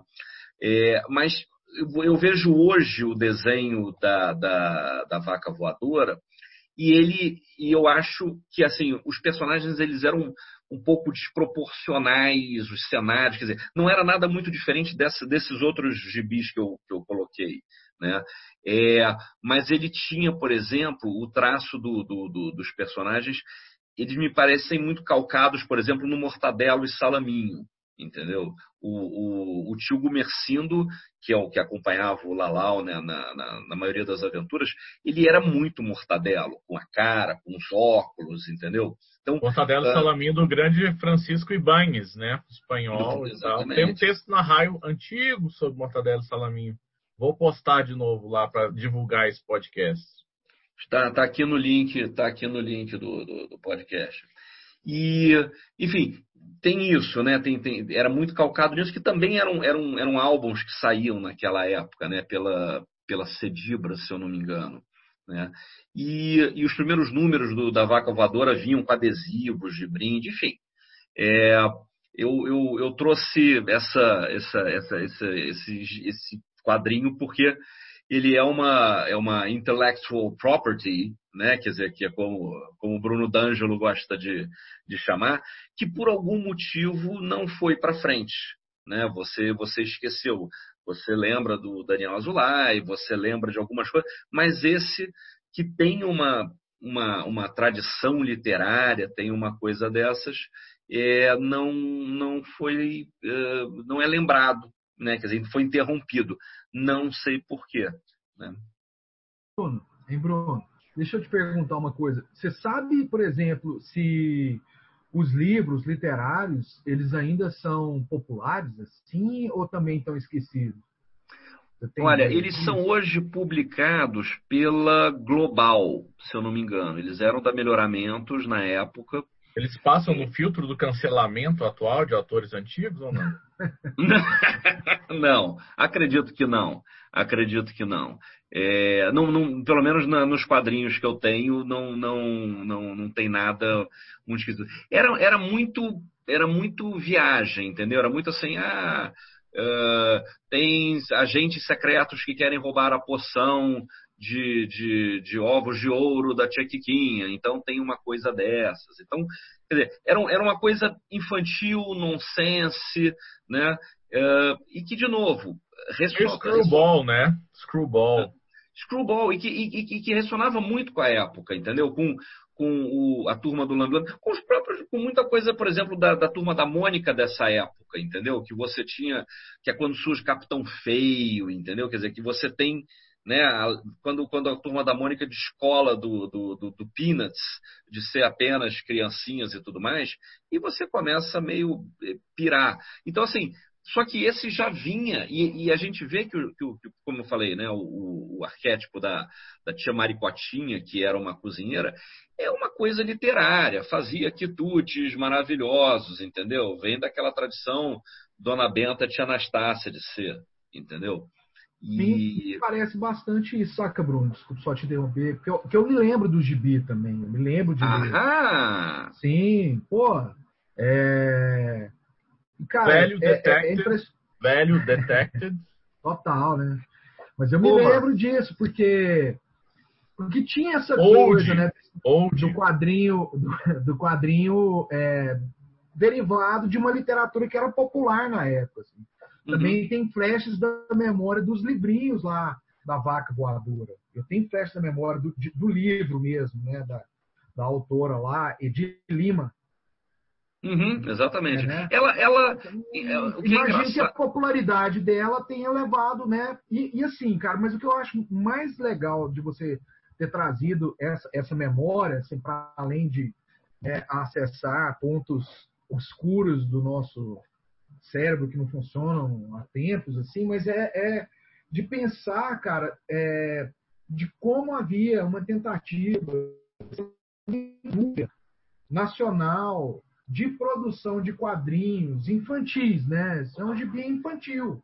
Ação, por exemplo, do próprio Mortadelo e Salaminho, mas é um gibi tão ou mais sofisticado, por exemplo, que os gibis do Maurício de Souza. Tão ou mais sofisticado não, não, não. que os gibis do Maurício é, é, Com certeza. Era bonito, era bem feito, era igual o gibi do Sítio do Pica-Pau Amarelo, essas coisas todas, assim, e dessa indústria. Você citou um nome aí do expediente, cara, que esse eu faço questão de lembrar. Itamar Gonçalves, não é isso? Sim.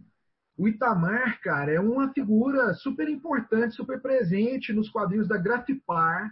Sim. Né? Ele fazia, ele tinha um traço todo torto, assim, todo, digamos, torto com estilo, assim, sabe? Uma anatomia deformada. E, e, e eu curtia muito é, é, os, os, trabalhos desse cara, desse Itamar Gonçalves. A última notícia que eu tive dele é que ele virou é uma notícia antiga, mas eu até fiquei procurando esses tempos atrás. Ele, ele, ele virou tipo assim, um pintor desses de paisagem, saca? Assim, que vende em feira tal, vive disso. E ele era meio que um hippie doidão que mora num trailer, né? Assim, essa foi a última notícia. O cara ia com o trailer, parava lá, pintava uns quadros ali e tal. E na, e na, na Grafipar ele fez histórias incríveis lá. O Exterminador, fez o Laser, né, que era um skatista turbinado lá junto com o Watson, né? Essa turma toda foi para Grafipar depois. Sim. Não, mas, mas, isso, é, isso você falou que, que era uma tentativa de uma produção nacional. Eu discordo um pouco, quer dizer, não era uma tentativa, não, era uma produção. Né? Claro, claro. O, o, o, o Pedro uh, entrevistou o Gustavo Machado na Bienal de, de, de 2018. E, e, e, e, ele conta nos relatos dele né, isso, quer dizer, que era um, um estúdio com 50 pranchetas, que você tinha uma produção de quadrinhos nacionais, uma produção trabalhando de, de, de roteiristas, de, de, desenhistas, arte finalistas, coloristas, letreiristas. Esquema é, industrial. É, era um estúdio que você tinha na RGE, você tinha o da Abril, era, era famoso, né? Quer dizer, dentro do, do, da coisa Disney, né? Mas você também tinha essa, essa, essa, essa produção, você tinha Crass, você tinha esse, esse, esse, esse, esses gibis, digamos assim, é, autorais, encabeçados por um autor, mas dentro de uma de um, de, um, de um esquema também de estúdio. Então, assim, era uma época que você tinha gibi de, de banca. Teve há um tempo atrás um, um programa do, do, Confins do Universo falando sobre vários desses personagens. Na verdade, não era sobre isso, era sobre é, quadrinho infantil. E aí falava quadrinho infantil no Brasil, desde o Tico-Tico até, enfim, sei lá, anos 90, enfim, era uma, era uma coisa dessas. É, mas, mas fala muito desse, desse, desse lugar, que tinha uma produção mesmo. Entendeu? Você acha, é. Bruno, que teria apelo para uma republicação? O público de hoje entenderia? Como é que seria uma recepção desse quadrinho hoje em dia? Olha, eu acho que hoje em dia, quer dizer, é, é muito que a gente conversa um pouco aqui, né? A história de quadrinho de banca. Primeiro você tem que ter banca para fazer quadrinho de banca, né? A gente já quase não tem banca. É uma, é uma outra eu acho que é um outro contexto, é uma outra realidade. Dá para você fazer uma coletânea desses 10 uh, edições e lançar um encadernado e, e tal? Eu acredito que, que, que dê. É, localizar eu acho os tarados, né? Pois é, com eu a chancela que... da raio laser, né, cara? Com a chancela da raio laser vai, vai vingar esse troço. Vai, isso vai, fica é, fácil, vai. entendeu? Já, não, é, já é a editora Globo, né? É, você, de repente, tem que trabalhar isso. Parado, né? Não, mas então, assim, é um registro interessante, né? De, de, de uma época, de um, de, um, de, um, de um estudo. E é um case que, que acho que vale a pena você ter isso talvez mais, mais pesquisado, até academicamente, enfim. Né? Baita lembrança. Legal, legal. Bom, é, por mais que seja impossível é, ou praticamente um relançamento da vaca voadora, pelo menos as capas podem ser apreciadas no site Guia dos Quadrinhos e é, torço para que apareça aí também nos sites de scans que ajudam a manter viva essa memória do quadrinho brasileiro, especialmente esse quadrinho que nunca foi republicado, né?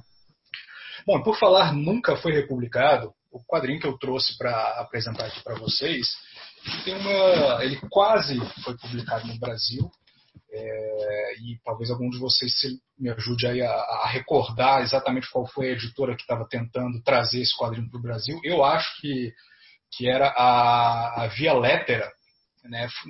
me refresquem a memória, caso vocês saibam, não foi a Via Letra que teve um. Que roubaram um computador com um monte de computador pronto dentro da, da, da, sede deles, e aí nisso um monte de quadrinho que eles iam publicar, acabou que nunca saiu. Você se lembra dessa história? Começo dos anos 2000? Alguém lembra? A gente não era nascido, não, moço. Acho Bom, você tá. sonhou isso, cara. Desconheço. o, o, pior é que eu tentei achar. Sonhou e o Nexus, o Nexus vai vir pegar você agora. É, seu delinquente juvenil. O pior é que eu tentei achar no universo HQ essa nota, não consegui, eu li lá na época. Você imaginou isso, Pedro? Bom, eu, quando eu achar. Né? Vamos considerar o que, que realmente aconteceu na cabeça desse garoto. Não, quando eu achar roubo de computador no Brasil, primeiro é uma coisa que não acontece, entendeu? Ponto. Né? Início dos anos 2000, então. Roubado Até o Art Spiegelman teve o. Roubado da do Art Spiegelman. Aí ele juntou os dois e fala um gibi peba aí. Da... Pô, pelo amor de Deus. Enquanto isso, na sala de justiça.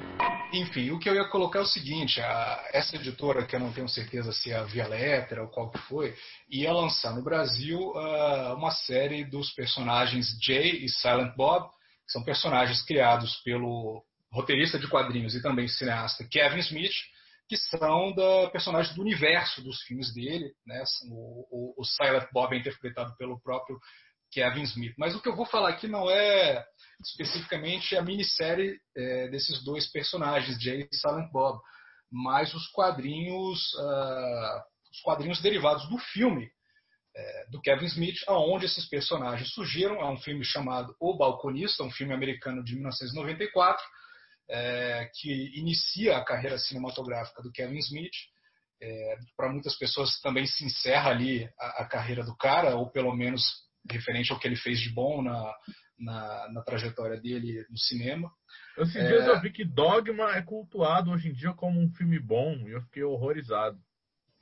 Para você ver, né? Do Kevin Smith eu gosto muito do, do, do, Balconista, acho o melhor filme dele e é o meu favorito. E gosto também do, de um filme que ele fez Super Sessão da Tarde, que é o segundo dele, o segundo longa-metragem, chamado Mallrats. Né?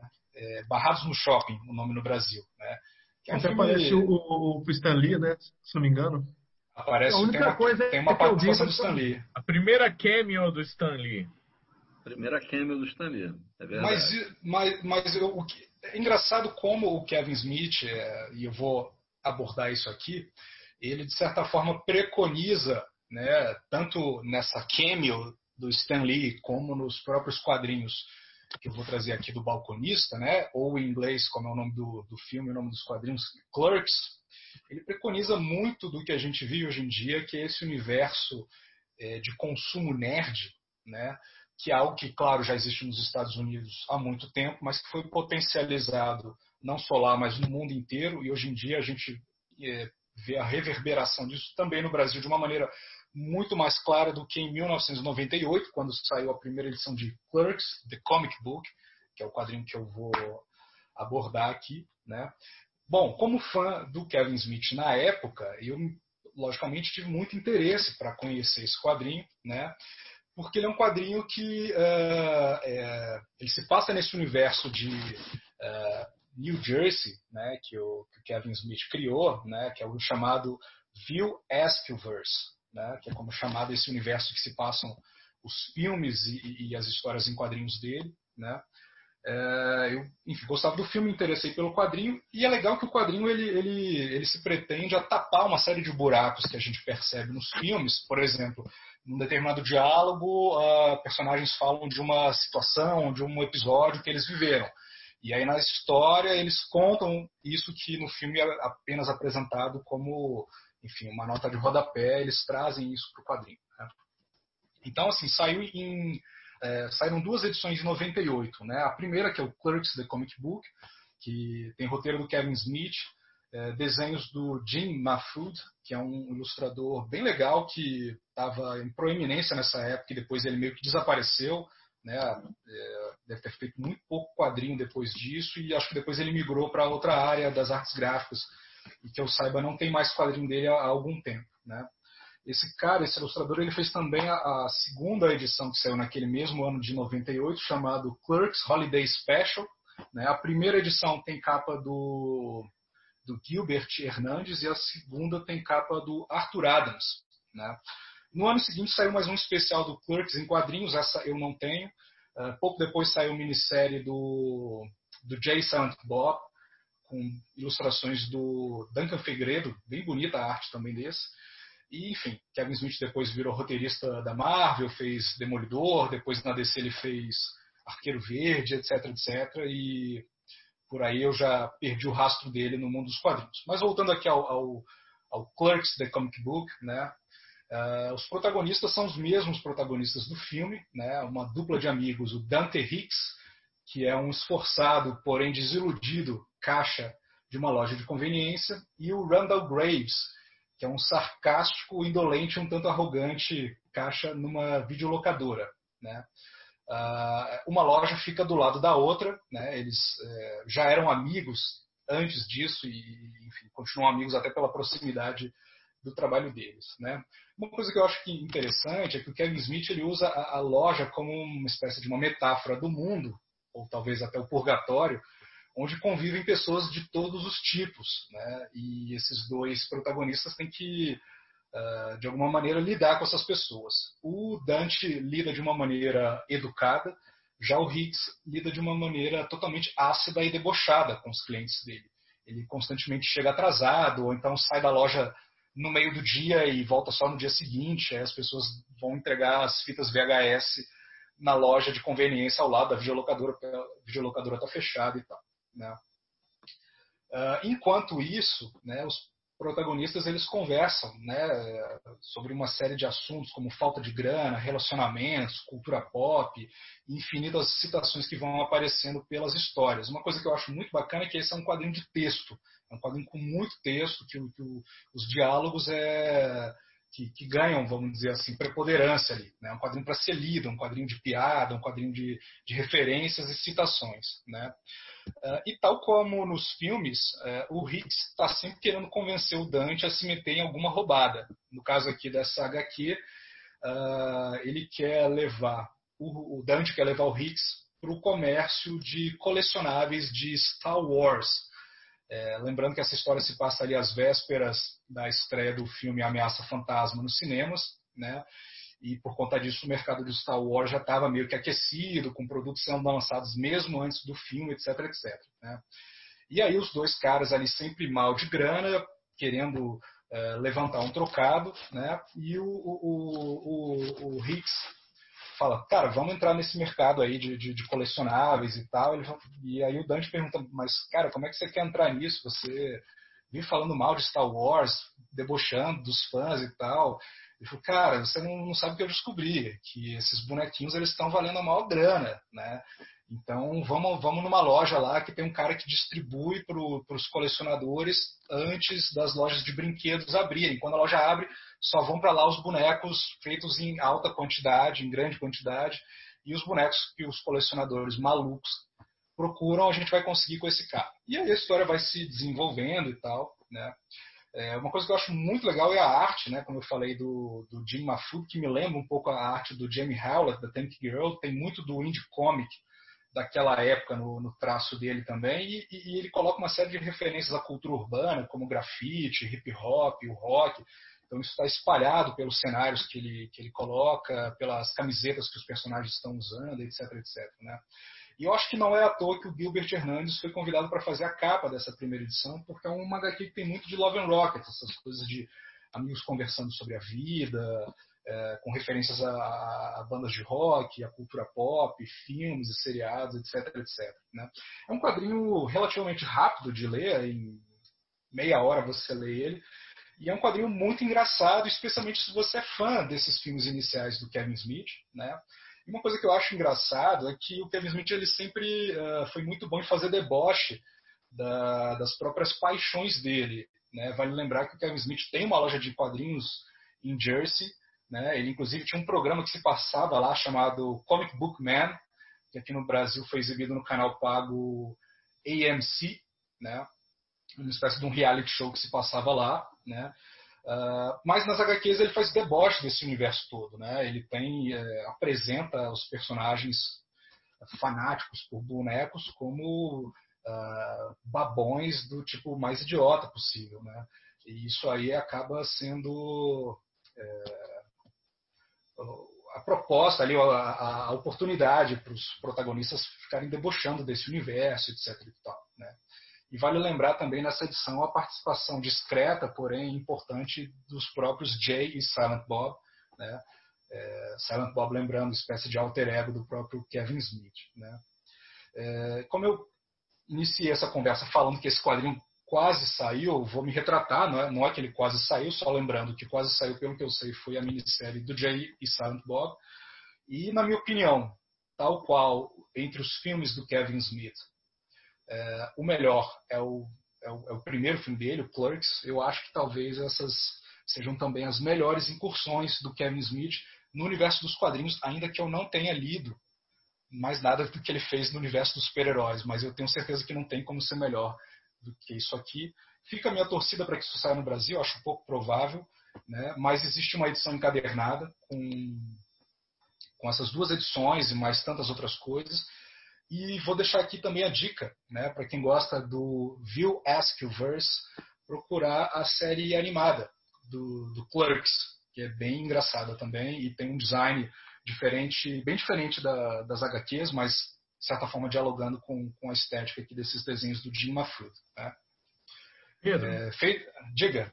Eu acho que vale lembrar que esses primeiros filmes do, do Kevin Smith, né, no, nos quais são baseados esses quadrinhos do Clerks, é, eles representam uma divisão de águas numa era para a cultura pop, assim, né, de certa forma, um, um, mundo mais nostálgico, né, tanto que o Clerks ele se assemelha muito a um filme do Peter Bogdanovich, a última sessão de cinema, que também é em preto e branco, filme nostálgico sobre a juventude e tal, só que logicamente o Bogdanovich tem maior ambição artística e é um filme é, mais maduro, sim, o Clerks é um filme debochado, né, um filme é, satírico e tal, é muito no espírito zombeteiro dos anos 90, assim, né, aquela coisa pré-internet e tal, que, de certa forma, o Kevin Smith depois vai, vai virar roteirista de super-heróis e vai fazer um monte de filmes é, é, que não, não cumprem mais com essa, com essa função nostálgica ou também de representar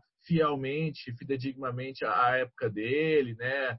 Um certo, uma certa juventude que não existe mais, que não é mais possível e tal. Então, acho que é interessante situar o Kevin Smith, enquanto tanto quanto roteirista de cinema quanto quanto roteirista de quadrinhos, é, num momento de divisão ali, em que acaba uma era e começa uma outra que nós todos concordamos que já não é mais tão atraente assim, né? O pessoal velho aqui gosta de lembrar de uma época que locadora tinha relevância, que balconista era uma coisa legal, né? Marcos e Lima estão aí para dizer também que tiveram loja e tal. É, é, apela muito a uma certa geração, né? Esses quadrinhos e esses filmes do Kevin Smith. Sim, eles falam também de uma, de uma geração e, e de um perfil uh, dos Estados Unidos, né, que, que, que, que, são chamados slackers, né, que eram aqueles caras que em determinado momento largavam os estudos e tinham que recorrer a esse tipo de, de atividade para ganhar vida, né, trabalhar como balconistas em mercado, videolocadora, etc, etc, né, que é uma coisa bem da cultura dos Estados Unidos, que são caras que uh, viveram cercados de, de, de, tudo que a cultura pop ofereceu, até com certo poder aquisitivo e tal, mas que, por razões diversas, acabaram falhando. Né? São lovely losers, de certa forma, né? Esses, pelo menos os do Kevin Smith. Né? Mas eu gostei muito da sua contribuição, Ciro. Muito obrigado. Só quando a gente for fazer o nosso episódio, o, o, matéria especial sobre a magia da arte final e do Nankin nos quadrinhos, com certeza vai ter citação do Kevin Smith no filme, no filme Procurando Chasing Amy, né? Chasing Amy, onde tem o famoso Tracer, né? Que, ah, que arte finalista? É o Tracer, o cara que passa por cima do desenho. Isso aí então, é, procurando é, é meio que o canto não desenha de verdade, né? Você né, passa por cima, então não é desenho de é, esses três primeiros longas dele realmente são os que eu acho mais interessantes. Depois eu fico bem impressionado como o cinema dele é ruim, né? Eu vou dizer que eu abro uma exceção também para o Clerks 2 por uma questão afetiva, mas de resto, assim, putz, que cineasta pé Cara, eu nunca vi nada disso. Assista o Clerks que você vai gostar, Márcio. É um filme que foi feito com menos de 30 mil dólares e faturou só nos Estados Unidos na época 3 milhões de dólares. É um filme, um exemplo de como você fazer um filme barato, e... com pouquíssimos recursos, é, mas muito inteligente exatamente por conta dos diálogos, né? É um filme de ótimos diálogos, né? E que ele vendeu os gibis de super-herói dele para fazer o filme. Olha só. É, eu, eu, vou, eu vou ficar engajando aqui os nossos ouvintes, entendeu? O que você acha dos filmes de Kevin Smith? Deixe seu comentário aqui né, para a gente ficar sabendo, etc. E tal, né, porque aí engaja. Né. Agora, eu já li aquela história O Diabo da Guarda do Demolidor, que acho que é o roteiro dele, não é? Até que não é ruim, não, assim. Não é bom também, não, mas assim, dá pra. Dá eu sei que divide opiniões essa história. Já teve gente que me disse que é muito legal, até porque eu tem a arte do, do Joe Quesada e tal, e tem gente que me disse que é uma porcaria. Deve ter alguma coisa a ver com a religiosidade do Matt Murdock. Como diz o Márcio Júnior, é super-herói, cara. Então o que se importa? Não importa. Eu, eu, eu tenho esse, esse né, a vida inteira ouvindo falar desse negócio. Eu gostava do Joe Quesada, assim, em alguns momentos. E, é, pai, no meio esse gibi, cara, eu fui olhar, cara, eu não consigo ler aquilo, cara. É horrível demais, assim, a arte, as cores. O Joe Quesada já tinha passado a validade ali, eu, né? Infelizmente. Eu duvido muito que, sei lá, bom, enfim. Que sobreviva na, na memória afetiva de vocês Bom, como estamos falando de herói, diga aí. Esse gibi, esse gibi aí do, do Kevin Smith, né, do Demolidor, assim, para mim é difícil julgar se ele é bom ou se ele é ruim, porque assim, ele tem a questão que ele tem a morte da Karen Page, né? Então, assim, sempre que você é, mata um personagem, você consegue criar uma, uma carga dramática é, muito grande. Ali, nem né? lembrava então, assim, disso. Nem lembrava disso. A marca que deixou esse Uma carga dramática quando você mata o personagem. É, cara. Sim, sim. Você tá, tá matando, você já tem ali é, é muito mais fácil para você é, comover é, o leitor, entendeu? Assim, então, assim, eu, eu queria é, depois dar uma chance para ele, ler alguma outra coisa dele, mas assim, eu não consigo julgar, entendeu? Assim, porque seria meio, meio fácil, né? Assim, é, é igual tá aquela. Tá ruim de julgar exemplo... de super-herói, Michael, porque todo gibi morre os caras, pô. Ah, você é fã, Marcos. Para de fazer esse, esse personagem não, não aí, cara. Não, não. Não tem é personagem, não. Marcão, já que você está com a palavra, estamos falando de herói, você também vai falar de um herói. Tá contigo, Marcão. Cara, então é o seguinte, é, o tema de hoje é Renegados Esquecidos, né? Então, assim, esse gibi aqui, ele é mais é, esquecido do que renegado, né? Porque é, para você renegar um gibi, você tem que conhecer, né? E esse gibi aqui, ele é muito desconhecido, assim, eu acho que eu é, sou um dos poucos que é, levantou essa bola. Uh, o gibi chama-se chama The Hero. Ele é escrito e desenhado pelo David Rubin, que é um espanhol. Esse gibi saiu primeiro na Espanha em 2011, o nome de é, El Héroe. E é, ele é até anterior a um trabalho que, foi, que saiu aqui do David Rubin no Brasil, que é o Beowulf, né? que saiu pelo Pipoca Iranquim. Uh, o David Rubin também, ele talvez as pessoas conheçam ele porque ele fez é, alguns números assim, ele estava como fill-in no gibi do Black Hammer, né? Desenhou é, algumas edições. Uh, e ele também fez é, um, gibi é, spin-off do, do Battling Boy, do, do Paul Pope, né? Ele fez as duas partes do The Rise of Aurora West, né? E o traço dele até lembra um pouco também o, o Pope. Bem, esse gibi ele é, fala sobre o, Hércules. Né? O Hércules é, ele tem esse nome, é, ele é o Hércules né? italiano e também é, pela mitologia grega ele seria o Heracles, né? Então, assim, ele faz uma espécie de é, atualização desse, desse mito, se bem que é, você falar é, atualizar talvez não seja a palavra mais correta, porque ele está, digamos, uh, reinserindo esse mito na cultura moderna. Porque é um, é um personagem assim que ele já existe há muito tempo, já teve milhares de filmes, e, até o, o, o Hércules dos quadrinhos e tal. Então, assim, é, você nunca vai conseguir ter uma versão é, definitiva para um personagem que, como o. Como assim, Marcão? Tem aquele que passava na televisão, cabeludinho, magrinho. Aquele é o Hércules definitivo, não? Ah, não. Esse aí é, é, é Orconcourt, né? Esse aí eu não posso nem, nem falar dele. Teve 200 temporadas. Tem o Hércules, o da, o da Xena Guerreira? Exatamente. Ah, tá. Meu Deus, pessoal, tá só piorando. Vamos parar por aí, por favor. Então, é, como diria o, Grant Morrison no, no, livro dele lá, o, o Super Deuses, é, todos esses mitos, né, tanto os antigos uh, quanto os modernos, né, que seriam os super-heróis, eles uh, vão viver mais do que a gente, né? Eles já estavam aqui é, antes de nós nascermos e muito fatalmente é, seguirão existindo, né? Então, uh, essa contribuição do David Rubin é, digamos assim, é mais um tijolinho nesse esse mito do, do Hércules, né? Ele dá, ele cria os seus, ele dá os seus dois é, centavos sobre o personagem. Bom, a, história básica do Hércules é, mitológico é que ele é filho de Zeus, né? É um filho bastardo e a, a Hera, que é a, a esposa de Zeus, ela é, não gostava nem um pouco dessas puladas de cerca do, do, do Zeus, né? Só que em vez dela brigar com os Zeus, ela, ela, ela quer se vingar do filho, né? Que é o Hércules. Então, assim, tem aquele famoso episódio que ela manda é, duas cobras para matar o bebezinho lá, que ele está no, no, no, berço, né? E aí ele, ele, ele, mata as cobras facilmente, né? Que ele, ele é super forte e tal. Então, é, bom, a, a Hera, ela fica, digamos, perseguindo sempre o, o, o Hércules. E no meio da história, ela é, provoca um acesso de, de loucura nele ele acaba matando a própria esposa e os filhos.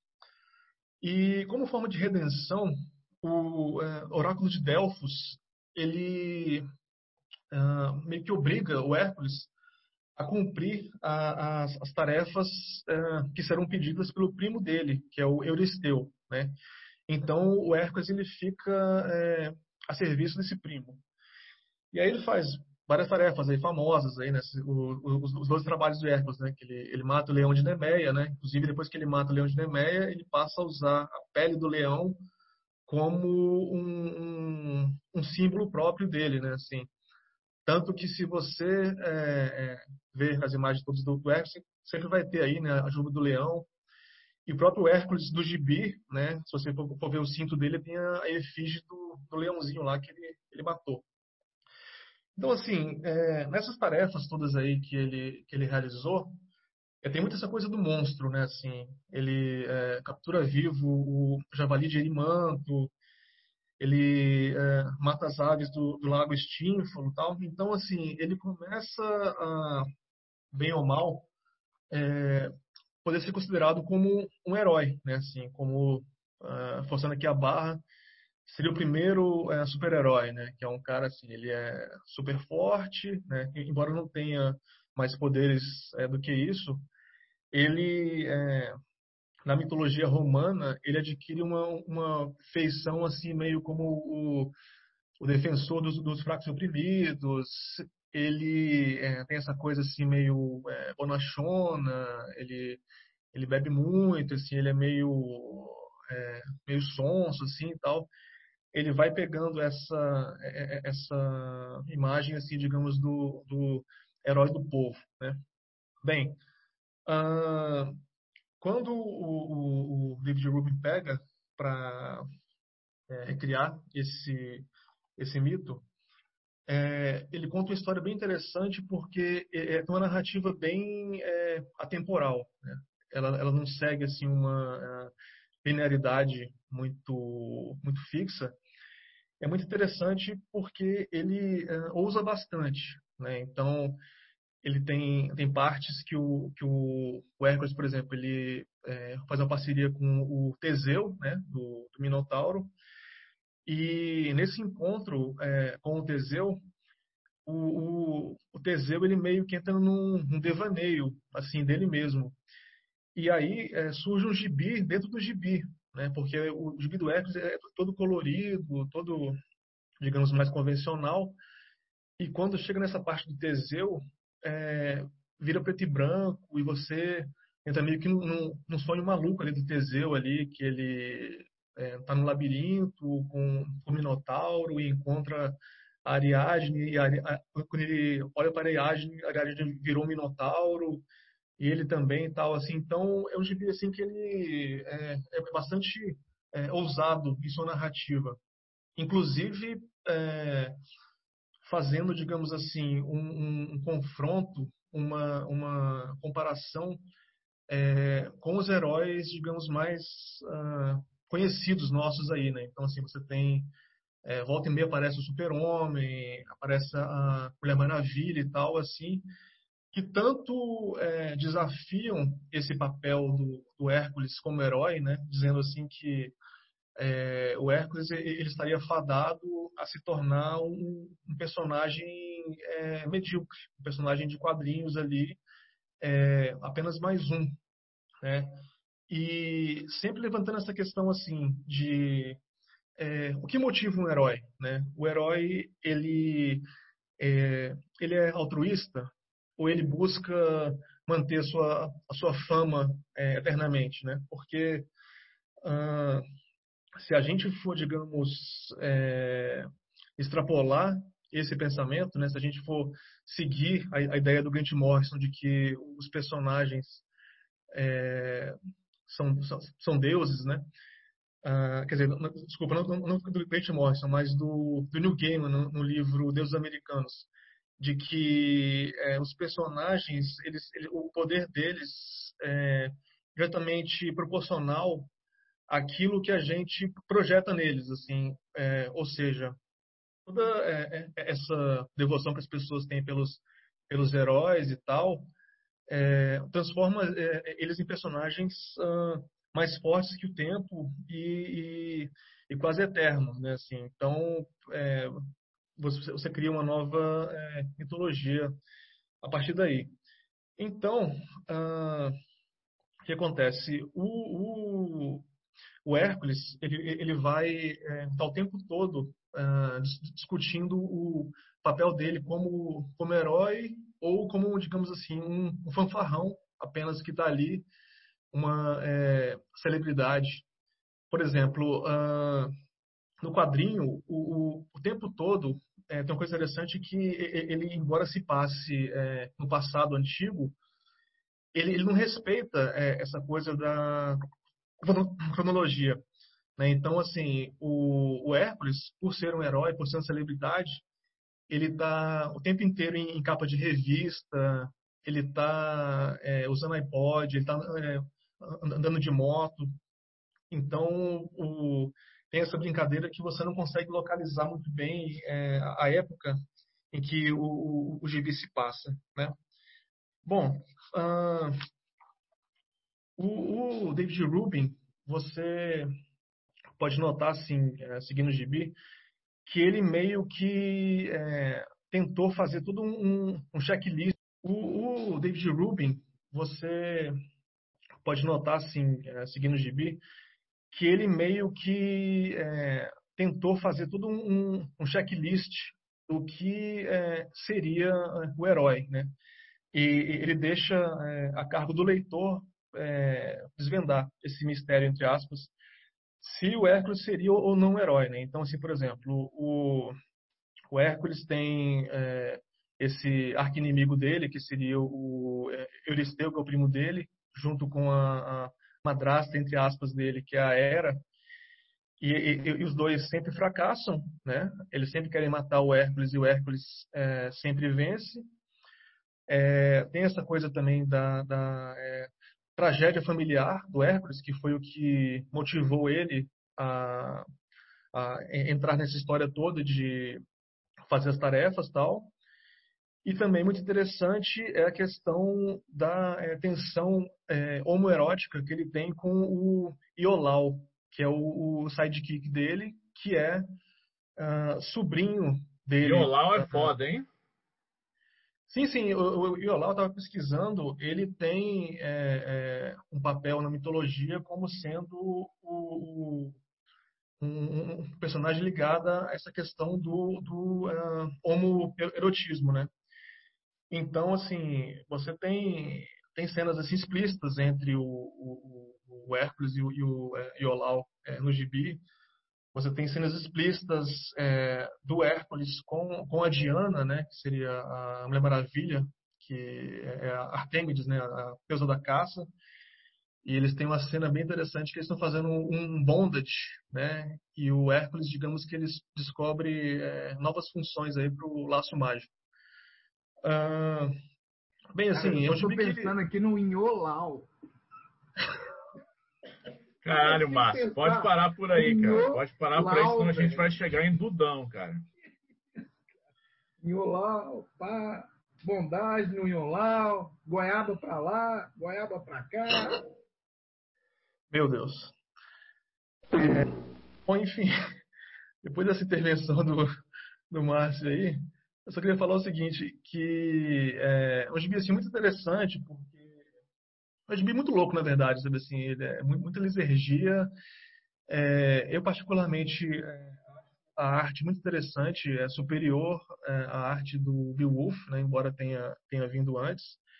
né? Porque ele tem um, um estilo assim que, sei lá, ele, ele, mistura desde aquele Samurai Jack lá do, do Genji Tartakovsky, ele passa por Darwin Cook, é, Jack Kirby, é, é, Paul Pope, sabe assim, é bem, é bem doidão. Então, Você escreveu é... sobre ele, não, não, não foi, Marco? Assim, sim. Inclusive tem um texto meu é, sobre esse quadrinho na Raio Laser aí. Se vocês quiserem. É, Mas, ô, Marcos, o, o, fato dele ter feito Beowulf depois é, dá, dá, mais, reforça essa ligação que ele tem com as narrativas míticas, né, e tal. É interessante para um autor é, ficar recuperando um pouco o conhecimento mítico e trazer para dentro da cultura pop, né, que na minha opinião são coisas distintas, né. A, a cultura do, do, do, herói do herói mítico do capitalismo é diferente do herói grego clássico, é o caso do Heracles, né? É, em que os mitos tinham uma função educativa para a população, né? Os mitos eram basicamente a ciência, a, a, história e a pedagogia de um povo, né? E tal. E hoje em dia as coisas são bem diferentes. Mas é interessante essa pergunta que ele faz. Você acha que o que esse quadrinho é, ele é um dos que melhor reflete sobre a questão do heroísmo, assim?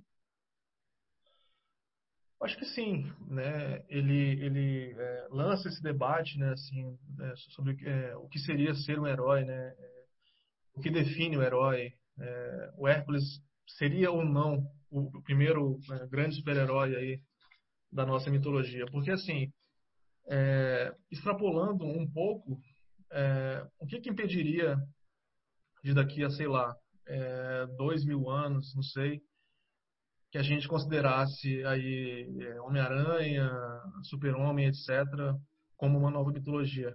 Calma lá, tá cara. Não bota o carro na frente dos bois. O, o, o Márcio tá rindo que eu tô ouvindo aí. Tô ouvindo Ô, Ciro, aqui. você tem um texto na Laser que você debate justamente isso, né?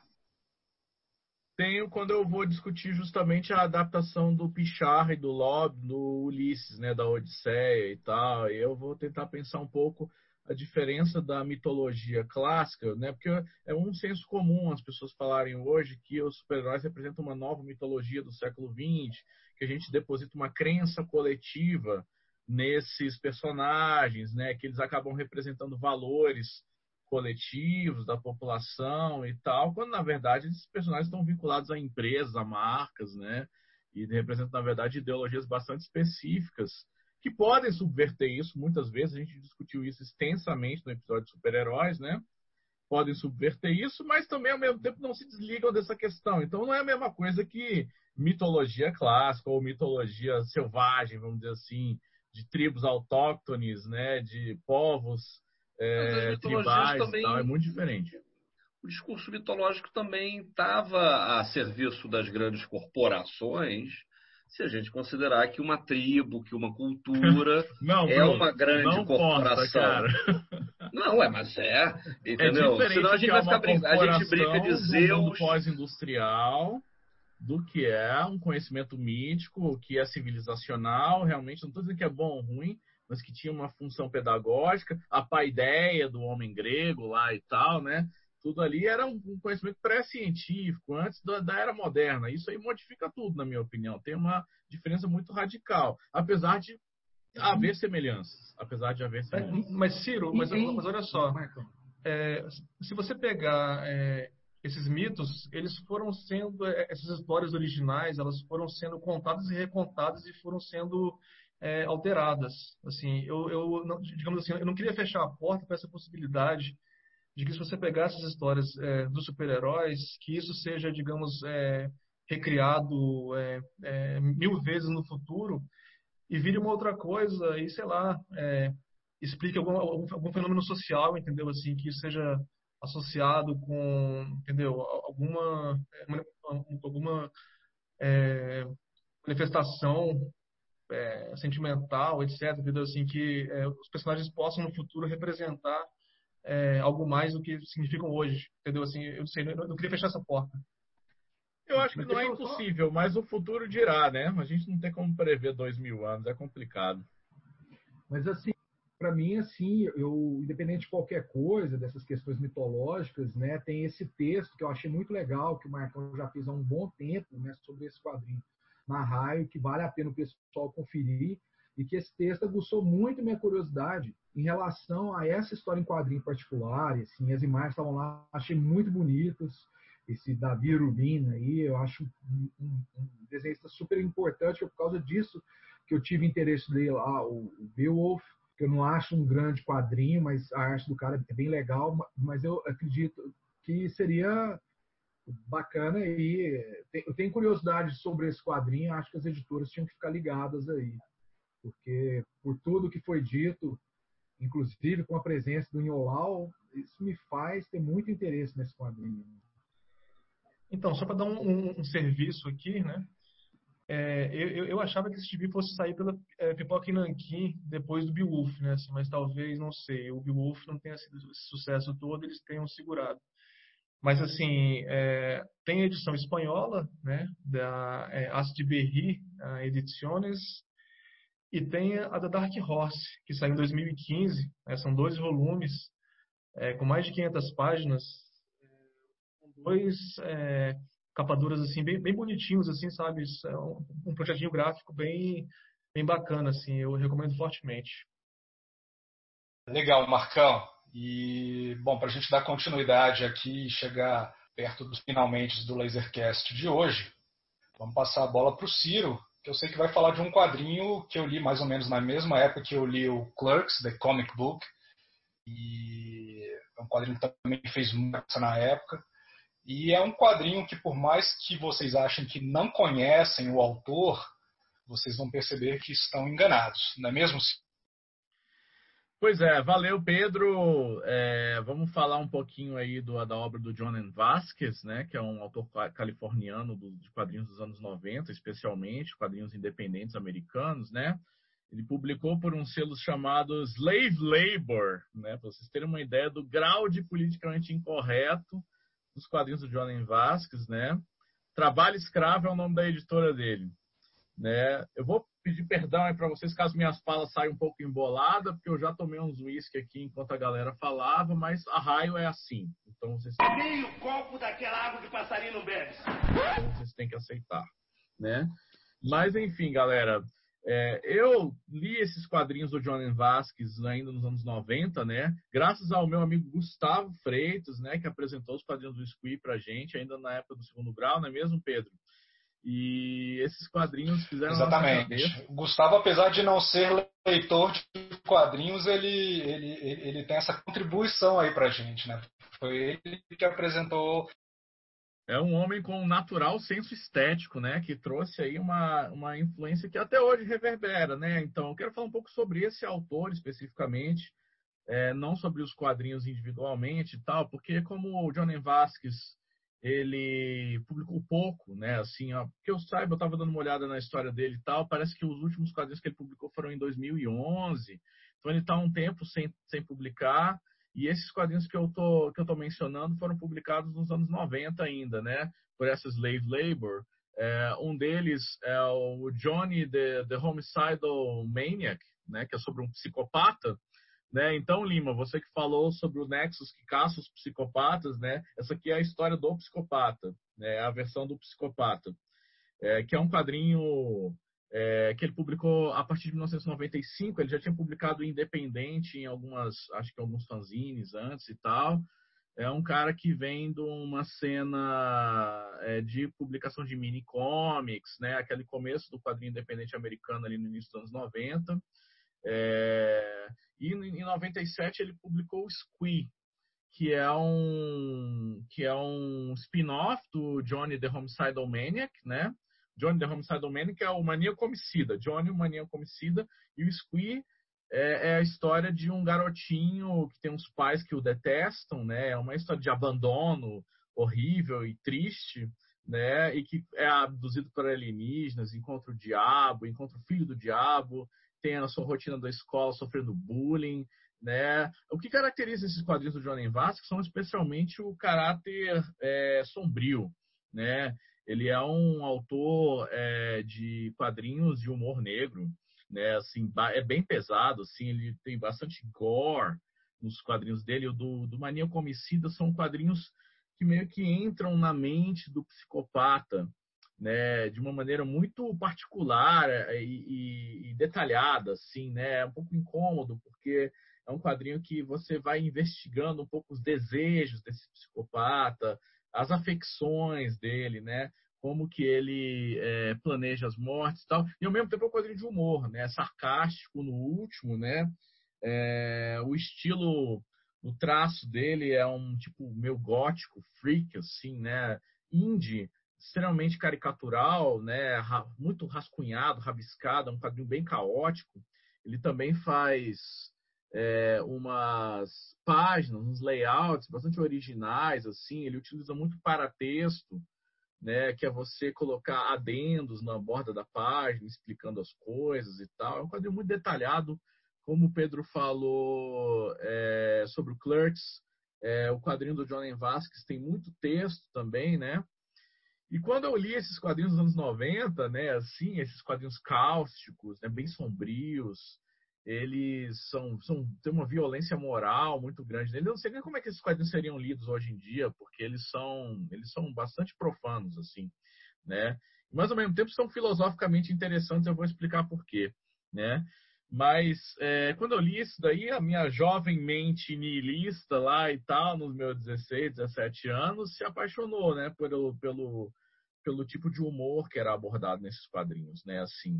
E depois eu descobri, como o Pedro está mencionando aí, que o John Vasquez ele fez uma série animada para Nickelodeon, né, chamado Invasor Zim, e teve apenas duas temporadas, né. O Invasor Zim ele já era a história de um de um alienígena que tem a missão de conquistar a Terra e ele tem que começar por uma escola, um colégio.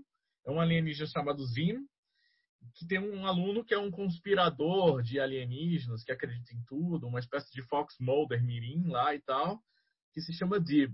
Né? Então, é antagonismo, e ninguém acredita no Dib, ele é um nerd estranho, rejeitado, que sofre bullying na escola, enquanto que o Zim, ele é um aluno também, ele se disfarça de humano e entra na sociedade e tal. E esse antagonismo entre o Dib e o Zim, né, um querendo conquistar a Terra e o outro impedir que ele conquiste a Terra, é cercado por um monte de comentários culturais, né, assim, sobre a cultura escolar americana, a cultura familiar e tal.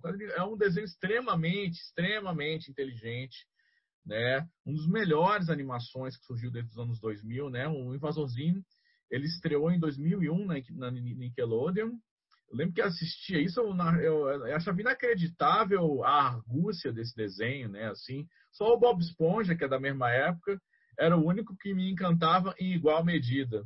Né? E o Bob Esponja teve milhares de temporadas, virou um ícone pop mesmo. E Invasorzinho ficou um desenho que foi, foi, pouco lembrado, né? Porque ele foi cancelado depois da segunda temporada. Muitos motivos são alegados, né? Tem várias entrevistas com o John Vasquez é, na internet, né, tentando explicar por que foi, mas basicamente o desenho ele ultrapassava os limites do público-alvo entre 6 e 10 anos ali da Nickelodeon, né? Era um desenho muito muito perturbador, né? Só para dar um exemplo, tem um episódio que foi proibido, ele foi cancelado do Invasorzinho, em que o Zim, ele, ele, o, alienígena, ele quer se parecer com os humanos, ele quer se aproximar dos humanos para é, meio que se misturar com eles e conquistar a humanidade, né? Então ele acha que ele tem que ter órgãos parecidos com os dos humanos, né? Ele acha que os órgãos dele são muito estranhos, então ele começa a pegar uma máquina teletransportadora e transportar, meio que transplantar os órgãos das outras pessoas para dentro dele. Aí ele vira um monstro cheio de órgãos internos, de rins, de fígados e tal, assim. E esse desenho foi considerado muito perturbador, porque ele menciona uma coisa meio de transplante de órgãos e tal, assim, né? Ele tem um humor cáustico, né? E nos quadrinhos, então, no Squee e no Johnny the Homicidal Maniac, isso é elevado à potência maior, né? Porque ali ele não tem nenhum freio, era um quadrinho independente, né? Um quadrinho é, que você pode. Ele, ele fala muito que as influências dele estavam muito no Peter Laird e no Kevin Eastman, né? No quadrinho da Tartarugas Ninja original, saiu pela Pipoca Nankin republicado agora, né? Que é um quadrinho também indie, né? Que trouxe também um imaginário de violência e, e uma certa coolness associada à violência e tal, um certo humor. é, que virou cult também, né? Os quadrinhos, especialmente dos autores originais da Tartarugas Ninja. Eu acho que ele tem alguma coisa de Crumb também, assim, um Crumb assim extremamente perturbado, né? Assim, tipo um Crumb nos barbitúricos frito, né? Assim, ele é, ele é bem febril esse quadrinho, né? Os personagens eles estão sempre ah, na, na beira de enlouquecer, né? Eles estão sempre é, no momento em que eles estão próximos do surto, né? Então é assim, é um quadrinho é como se tivesse em drogas é, antidepressivas fortes e tal, um quadrinho fortemente é, influenciado por uma cultura de alienação dos anos 90, já de, niilismo, é um quadrinho bem niilista, né? Por exemplo, no o Johnny, o Maníaco Homicida, né, ele tem todo esse gore, ele é mais pesado que o Squee, porque ele, é, ele trata muito a ideia da, da, da obsessão de, de, de, matar do personagem, né? Então, assim, lembra um pouco até aquele meu amigo Dahmer lá do do, como, do Death Burke Death, né, né, Bruno? Death Burke Death. De, é, Death Burke Isso que escreveu a história do psicopata, o, o Dahmer, né, e tal, um dos psicopatas mais alucinados que já houve nos Estados Unidos, assassino em série e tal, que conta a adolescência dele, né.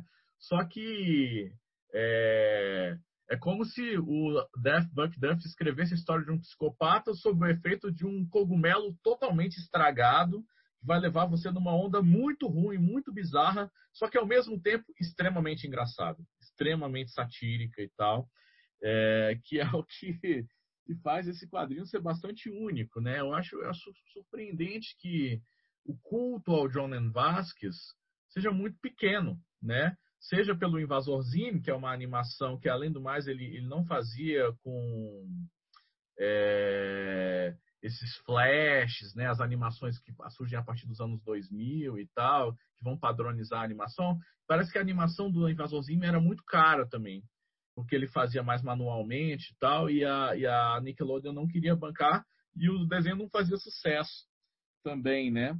Mas, por exemplo, na história do Johnny, o Maniano uma hora que ele morre. Ele é assassinado, ele morre, e aí ele vai para o céu, ele vai, por engano, ele vai para o céu, ele é enviado ao céu por engano, e aí depois ele vai para o inferno, né? E aí são dois encontros muito particulares que ele tem com Deus e com o diabo, né?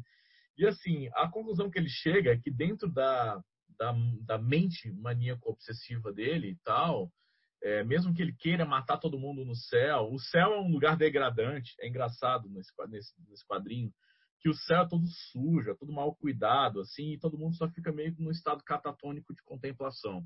É assim que se vive no céu. Né? Então ninguém se importa com limpeza, com nada. Eu quero falar, pô, mas que porra, isso aqui é o céu? Eu prefiro um mundo normal do que o céu, né? E aí Deus se recusa a responder as perguntas dele, etc. e tal. E no final ele percebe que as pessoas que estavam no céu não, tinham, não eram nada interessantes. E quando ele vai para o inferno, ele tem uma conversa é, é, filosófica com o diabo. Né? O diabo é uma figura presente, né? Essa coisa da religião e tal, ele discute bastante. Ele é bem profano, o John Vasquez. E ele, o diabo, ele vai falar que ele, ele não, é, não é nem para o céu nem para o inferno. Na verdade, ele é um um flusher, que ele fala, né? Alguém que simplesmente serve para jogar as pessoas pelo ralo, né? Para matar as pessoas, se livrar delas, para encaminhar elas para o céu e para o inferno. Então ele conclui no final que, mesmo sendo uma pessoa perturbada, degenerada, ele, ele é superior às pessoas que iam para o céu e para o inferno. Né? Então tem toda uma discussão ética que é bacana é, nesse quadrinho, né? É, que eu acho que valeria a pena ser resgatado, né? Assim, eu acho que é um quadrinho que, além de tudo, ele tem uma minúcia artística, né? O Johnny Vasquez, ele não só desenha, faz arte final, escreve todos os roteiros, então é um quadrinho 100% autoral. Como ele tem vários spin-offs de outros personagens no meio, né? Que são quadrinhos diferentes, que ele faz em outros formatos e tal. O gibi, tanto do Johnny The Homicidal Maniac, quanto do Squee, foram é, publicados em, em, em, sete edições, o Johnny e o Squee, acho que foram umas cinco edições, que saíram encadernados depois é, pela mesma editora Slave Labor, né? Então, um pouco difícil de encontrar hoje em dia, né? Dei sorte de achar isso em sebo, essas coisas, mas Se pelo menos vocês não conhecem, não conseguem ler os quadrinhos, vale a pena buscar a série do Invasorzinho. São só duas temporadas e é sem dúvida um dos melhores desenhos do século XXI. É isso. E, ô Ciro, é... e o cara sumiu completamente do mapa aí dos quadrinhos. Ele passou a trabalhar com animação depois do fracasso. Parece que saiu um filme do Invasorzinho em 2016, que tem até no Netflix. Eles retomaram o personagem e tal. Não cheguei a assistir. Ele tem um outro quadrinho que até o Pedro estava dizendo que, que é considerado um dos melhores dele, que chama I Feel Sick. Foi um dos últimos que ele fez. Ele fez uns trabalhos para Marvel, né? Naquelas coletâneas que a Marvel faz, pega autores indie, né? E, e faz umas histórias. Strange Tales, tá? Acho que é Strange Tales, exatamente. Tem que verificar isso aí, mas ele chegou a fazer, uma, se eu não me engano, uma do, do Wolverine e tal. Né? Eu fiquei curioso para ver como é que ele abordava essas coisas. Mas ele virou um autor bissexto, fez um design de personagens para uma animação, uma outra animação que ele não escrevia os roteiros. Então, eu acho que ele meio que sumiu do mapa esse cara. Eu, até, pouco tempo atrás eu acompanhava ele de perto, né? Mas seria um primeiro passo seria republicar o Squee e o Johnny, né? Que eu acho que são as obras primas dele, né? O, o, você, você, você consegue classificar o, o Squee em algum gênero específico?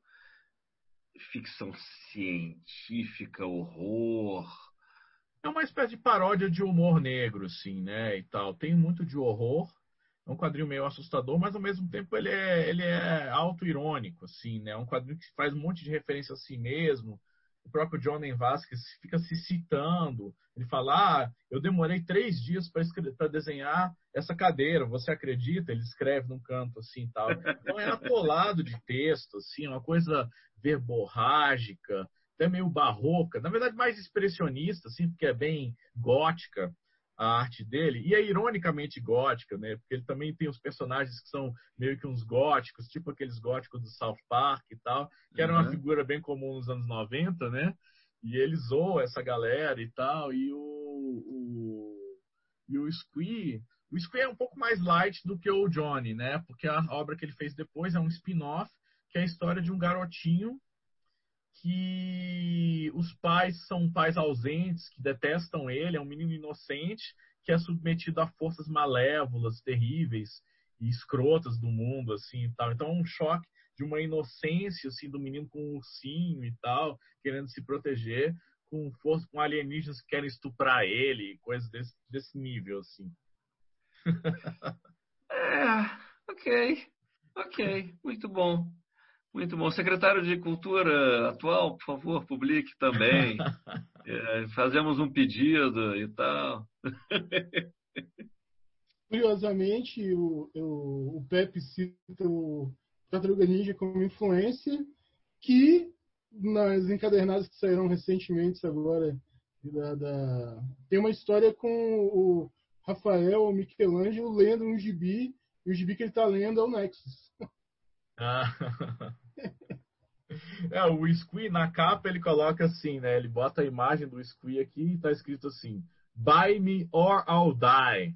Né? Me compra ou eu vou morrer. ele, ele, ele coloca como, como chantagem a morte do próprio personagem principal na capa. Aqui, o velho, velho truque daqui, da, da, da quebra de, de, da quarta parede para é, se você não, não ler esse gibi, o Flash vai morrer. Mas dentro ele se ele quebra, né, a quarta parede uh, normalmente, né? Então faz faz sentido. É que você começou a explicar essa coisa de ir para o inferno, não sei o quê, e na minha cabeça criou uma uma imagem do Sandman, né? Não não né, pela, pela, pela, pela, pela descrição ou pelo contexto, mas um pouco essa coisa, não, e o cara vai, e aí tem o diabo, e aí ele encontra, e ele volta, e, e o Sandman tinha uma, um, num lugar ou outro, você tinha uma coisa de... de Sim, de mas Sandman é bem serião, né, Sandman é uma parada bem séria, né, isso aqui é bem pois é, satírico. É, pois é, pois é, não, esse quando você falou, não, não, não, pô, demorei três dias para desenhar essa cadeira, não sei o que, não, não, não é no mesmo estilo, né, mas mas é, segue um pouco para isso. O, alguém tinha comentado aqui no nosso, é, no nosso chat, e, e é verdade, eu, eu, fiz esse, eu cometi esse erro, quero aproveitar aqui. É, o primágio Mantove, não é o primágio Mantovani, como eu falei, né, eu me atrapalhei um pouco, que é o autor do Sacarolhas, do, do, do, do palhaço Sacarolhas que eu mencionei quando estava falando da vaca voadora. Bom, mas é, dito isso, acho que nós, todo mundo deu o seu recado aí, né? É, esquecidos e renegados. Eu acho que a gente espera que a Raio Laser tenha dado alguma contribuição para a sua lista, a sua wish list de quadrinhos aí, pessoal. Vamos ler A Vaca Voadora, especialmente, se encontrar, né? É, Lima, você quer falar? Só, só queria complementar que entre Esquecidos e Esquecidos, o Dima Food está com um trabalho publicado pela Image Comics chamado Girl Scouts. Girl com RRs, Girl. Girl Scouts, que já tem um estilo de desenho não muito diferente, é, com certeza um avanço do que ele fazia antes, mas é que você identifica ali o Dima Food, já mais sexy assim o desenho e tal. E outra coisa que eu, que eu vi essa semana e esqueci, lembrei agora, eu acho que é, que é uma coisa legal, é que o Eduardo Vertilo, que desenhava os Trapalhões, fazia os gibi dos Trapalhões, fazia o gibi do Spectroman, né? uhum. aquele gibi do Spectroman que eu achava com aquela feio, meio feioso, assim, mas que marcou a, a, infância de muita gente.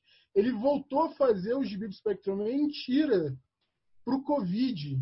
Né? Tá no, na página Spectroman Brasil do Facebook, está publicando uma série de tiras, meio tira de jornal do Spectroman, com o, o, o, Vetil desenhando, né? Se não me engano, tem um outro colaborador agora que está escrevendo também, mas é o mesmo, o mesmo esquema do desenho clássico ali, aqueles aquela cara meio engraçada que ele fazia dos Trapalhões, que também estava no Spectroman, e que para mim me confundia muito, porque o Spectroman não era para rir, mas tinha cara que era engraçado. Mas só porque eu lembrei disso, eu falei, cara, tá aí um esquecido que reapareceu aí por causa do Covid e quem quiser dar uma olhada, está na página Spectroman Brasil, lá do Facebook. Então, gente, é, acho que rendeu bem o debate aí de renegados e esquecidos. É, esse tema, como disse o Pedro, que caiu aqui, então vou encerrar a nossa, a nossa, nosso, nosso episódio aqui, tá? É, ele pode render outros episódios, sempre vamos ter quadrinhos para recomendar e tal, que estão fora do radar de alguns. E eu acho que o, o propósito desse episódio foi mais esse, comentar mesmo, descontraídamente e tal. Então sigam aí a Raio Laser e o Lasercast, tá? Nas redes sociais, Facebook, Instagram, Twitter. É, o Lasercast está nos principais uh, aplicativos de streaming para ouvir, tá? E é claro, visite nosso site com artigos, e textos é, críticos sobre quadrinhos em geral. www.raiolaser.net. Valeu, galera. Até mais.